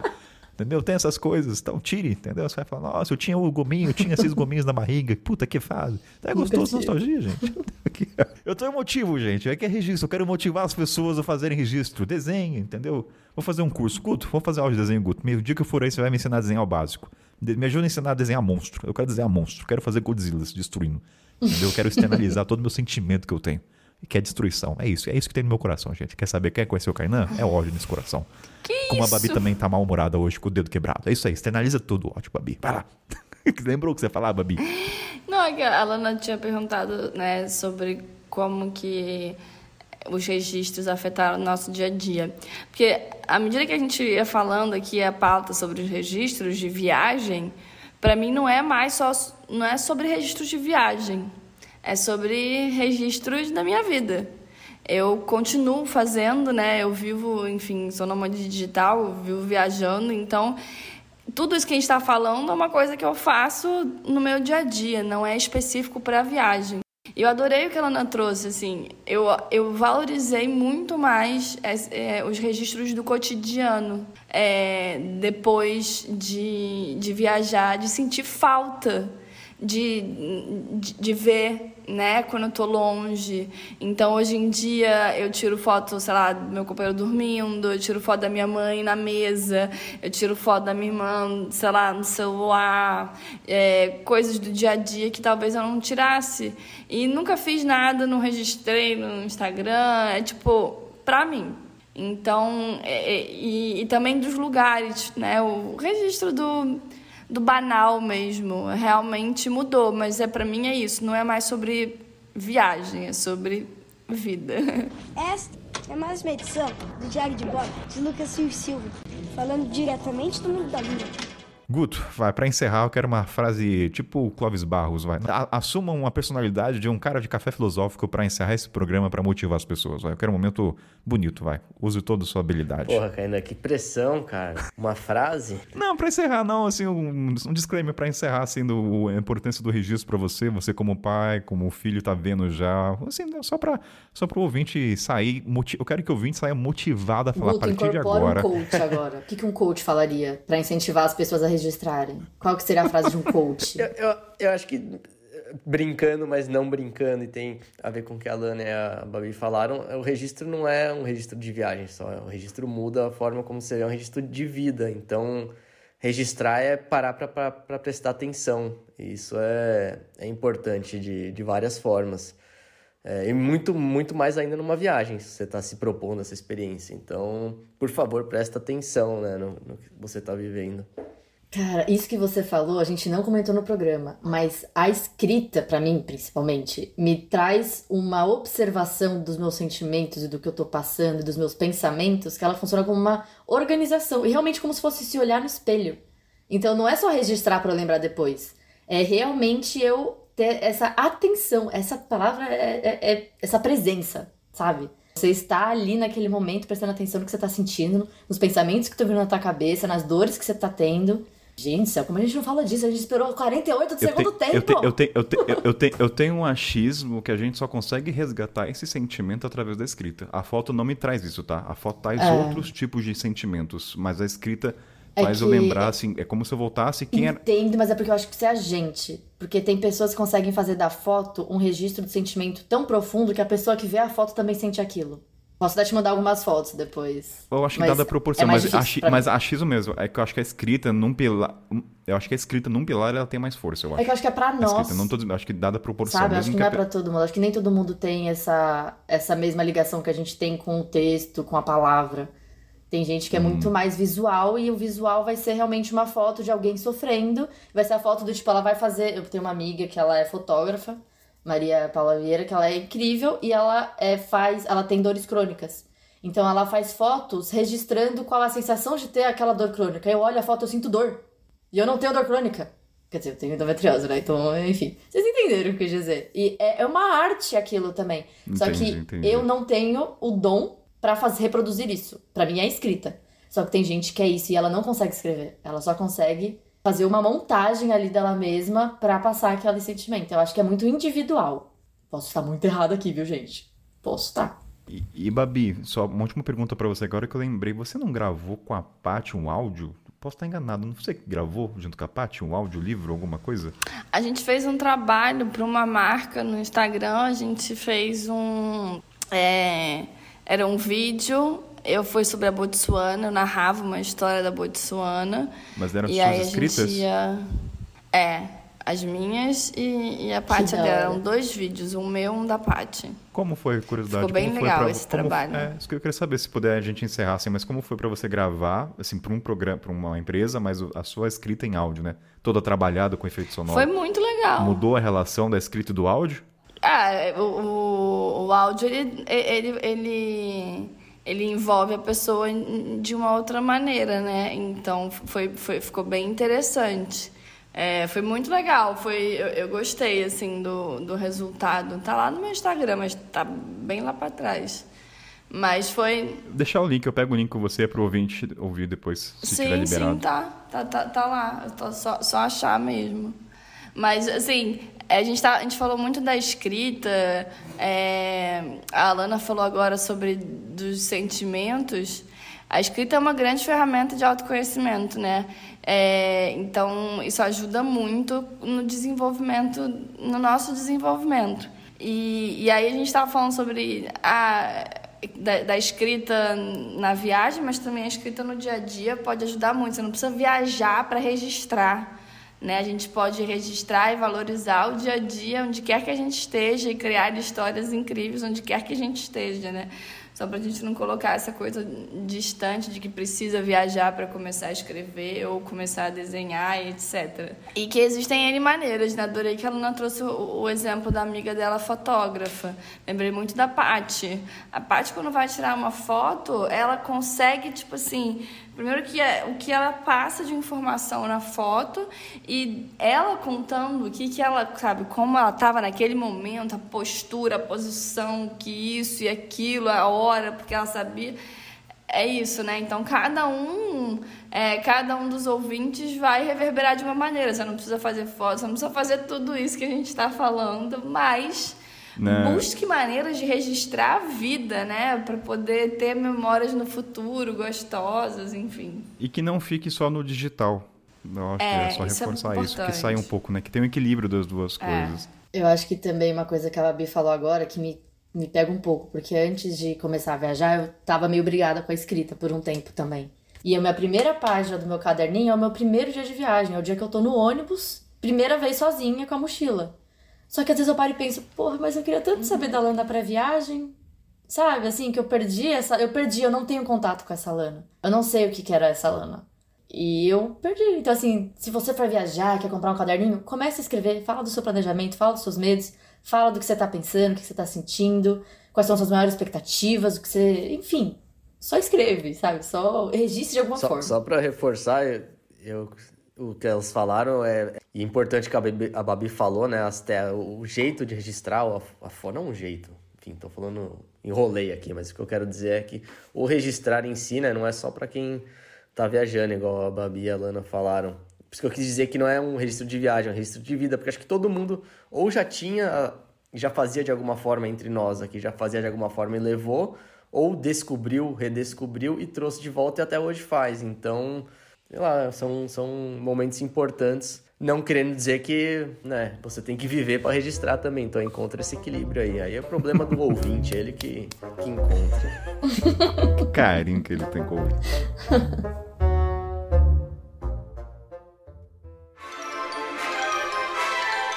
Vamos para os achados da mochila, começando. Guto Rigoni, começar com você que, que você. Alguma série que você viu, um livro, uma música para sugerir pra galera? O que, que você recomenda aí pro ouvinte? Eu recomendo. Ó, tô re... redescobrindo, não, tô mentindo, tô descobrindo tardiamente, porque faltava no repertório. Jorge Luiz Borges, lê aí o, o Aleph, que o rapaz escreve um pouquinho bem. Então tá. É isso que eu recomendo. Boa. Lanita Sanchez, o que, que você viu de série? Pode ser um guilt pleasure. Qual é a tradução para guilt pleasure? Não, não, vou. vou é um livrinho, na verdade, gente, ele é quase infantil, tá? Esse livro. Mas ele é muito legal. Eu estou em São Paulo, voltei para minha terra natal, que eu sou obrigada, estou tentando reconectar com ela. E eu comprei um livro que se chama Crônicas de São Paulo, Um Olhar Indígena, do Daniel Munduruku, que tem várias imagens lindas, desenhos lindos. E é ele passeando pela cidade, andando pela cidade e falando, explicando né? Como que era a vida ali. Então falando, ah, tatuapé significa caminho do tatu. Por que significa caminho do tatu? Que legal. Porque lá tinha muito tatu, tá, tá, tá, tá, tá. Ah, eu tô aqui no Butantã, significa terra firme, porque quando chovia lá nunca inundava. Então, ah, eu tô agora no Tucuruvi, que significa gafanhoto verde, que era onde os indígenas iam para comer gafanhoto antes de batalhas. E você olha e fala, meu Deus, essa é a minha cidade. Então eu tô tentando agora mudar o olhar para a cidade através da escrita, né, mais uma vez. E aí eu indico esse livro que chama Crônicas de São Paulo, Um Olhar Indígena, do Daniel Munduruku. E um outro dele muito bom também é o Caraíba. Eu já vou indicar os dois, porque os dois são curtinhos, são infantis quase os dois, gente. Que ele imagina como que era o Brasil antes da chegada dos portugueses. Então ele faz três etnias indígenas, três é, povos, e como que era a vida entre eles, e as batalhas entre eles, as lendas. Então ele vai compartilhando como se fosse uma história que realmente aconteceu, mas imaginada, né? Porque a gente não tem como saber exatamente as, essas coisas. É muito legal. Babi, qual é o seu achado? O que, que você leu, ouviu para indicar para audiência? Ah, eu quero falar de Bell Hooks. Tudo sobre o amor foi o último livro que eu li. É, eu acho que ele traz uma perspectiva muito diferente do que a gente entende sobre o amor. É, faz a gente fazer uma análise assim de como nós fomos educados e entendemos o que é amor. Então, assim, é, é uma escritora dos Estados Unidos, então ela, né, basicamente se passa lá, mas tem muita coisa parecida com o Brasil. E eu acho muito interessante, né, é, repensar sobre o amor. Então, esse livro de Bell Hooks para mim foi muito importante. Acabei de botei na minha cestinha para comprar um lixo, um botei na minha cestinha um lixo, olha. vou, vou voltar, hein? É, acabei de separar para comprar também um livro da Angela Davis, é, A Liberdade é uma Luta Constante. Quero ler também Lélia Gonzalez, que é uma é, escritora brasileira super importante no movimento feminista negro, que eu não, nunca li nada. E a Angela Davis sempre cita ela como é, super importante no movimento feminista. E acho que é isso. São as três autoras que, que eu indicaria aí. Ô, Kainan. Hum. Ai, desculpa, posso fazer mais duas indicações aqui, só porque fui inspirado por Pode, vai. Não, só, não, é porque, só pra entrar mais em linha, são duas histórias em, em quadrinho e tem a ver com, com o momento pai e pós-viagem, enfim, não sei o que. Então, uma é uma que o Augusto adora, de um autor brasileiro que chama Gustavo Duarte, que chama Monstros. Então é só três monstros gigantes invadem Santos, e essa é, é bem um visual bem legal. É, e um dono de um boteco velhinho luta contra eles. e o outro é. O outro chama Três Sombras, que é. O escritor é. O autor é francês, mas o nome dele não é nada francês, é Cyril Pedrosa, mas eu acho que ele é francês. Se eu estiver errando aqui, alguém corrige. E é da relação de um pai com um filho que, que se vê, né, teoricamente vai falecer porque o destino dele tá batendo a porta e a luta do pai contra isso, mas é muito legal também, bem bonito, bem bonito visualmente e bonito a escrita. Me deu vontade até de ser pai, de comprar esse livro dos monstros atacando o Santos no de boteco, viu? Confesso. também, mas eu tô usando o válvula de escape, né? E, a, e minha, indica, a minha indicação, cara, tem uma série no YouTube que eu gosto muito, nunca falei, que chama é, Why So Expensive, que é por que é tão caro, e tem legenda em português que mostra por que, que o melão no Japão é vendido por 40 mil reais, por que, que as coisas são caras. Então, é legal para entender, porque muita coisa você dá valor, né? Quando você vê o processo, por que daquela tinta japonesa, você entende. Algumas coisas eu concordo, outras não, tá? Uma manga não deve custar nunca 15 mil, tá? Mesmo que o trabalho seja de cuidar de um filho o ano inteiro. Mas é legal porque ela mostra várias coisas, vários produtos, por que, que aquele peixe de tal país é tão caro então ele mostra todo o processo para entender a precificação daquilo. Concordo ou não? Tem coisa que você fala, nossa, faz sentido custar tanto pelo tempo que tem que ficar armazenado, então é bem legal. Então é isso, ouvinte. Registra as coisas. Ô, Kainan. É... Eu tô tentando encerrar, vai. Diga, Não, eu só, eu, só, eu só acho que é um absurdo qualquer viajante ou entusiasta de viagem que escute podcast de mochileiro não assisti o, o programa lá da Discovery, que eu esqueci o nome, mas o da, do aeroporto, que a galera fica pegando. Cara, é muito bom. Área restrita. Eu sou fascinado por essa é, série. É, acho que todo mundo, todo viajante tem que assistir ali pra. pra... Ó, vai ter um episódio. Aliás, já que você falou, fica o convite publicamente pro Guto falar que eu não chamo. A gente vai gravar um episódio no futuro de séries e filmes, então você tá convidado pra gente falar da área restrita nesse podcast, então. Tá confirmado? Confirma? Vai falar? Confirmado não pode... eu tô. Agora, agora eu quero ver se me colocar na geladeira. Não vou colocar. Mas ó, vou então encerrar. Muito obrigado, Guto Arregoni, Lanita e Babi. Muito obrigado por todas as falas do registro. E a gente se vê na próxima e que a gente lembre desse programa daqui 20 anos como lembrança, né? Tchau, então, gente. Adorei. Um beijo para todos. Muito bom. Até Valeu, mais. pessoal. Obrigado.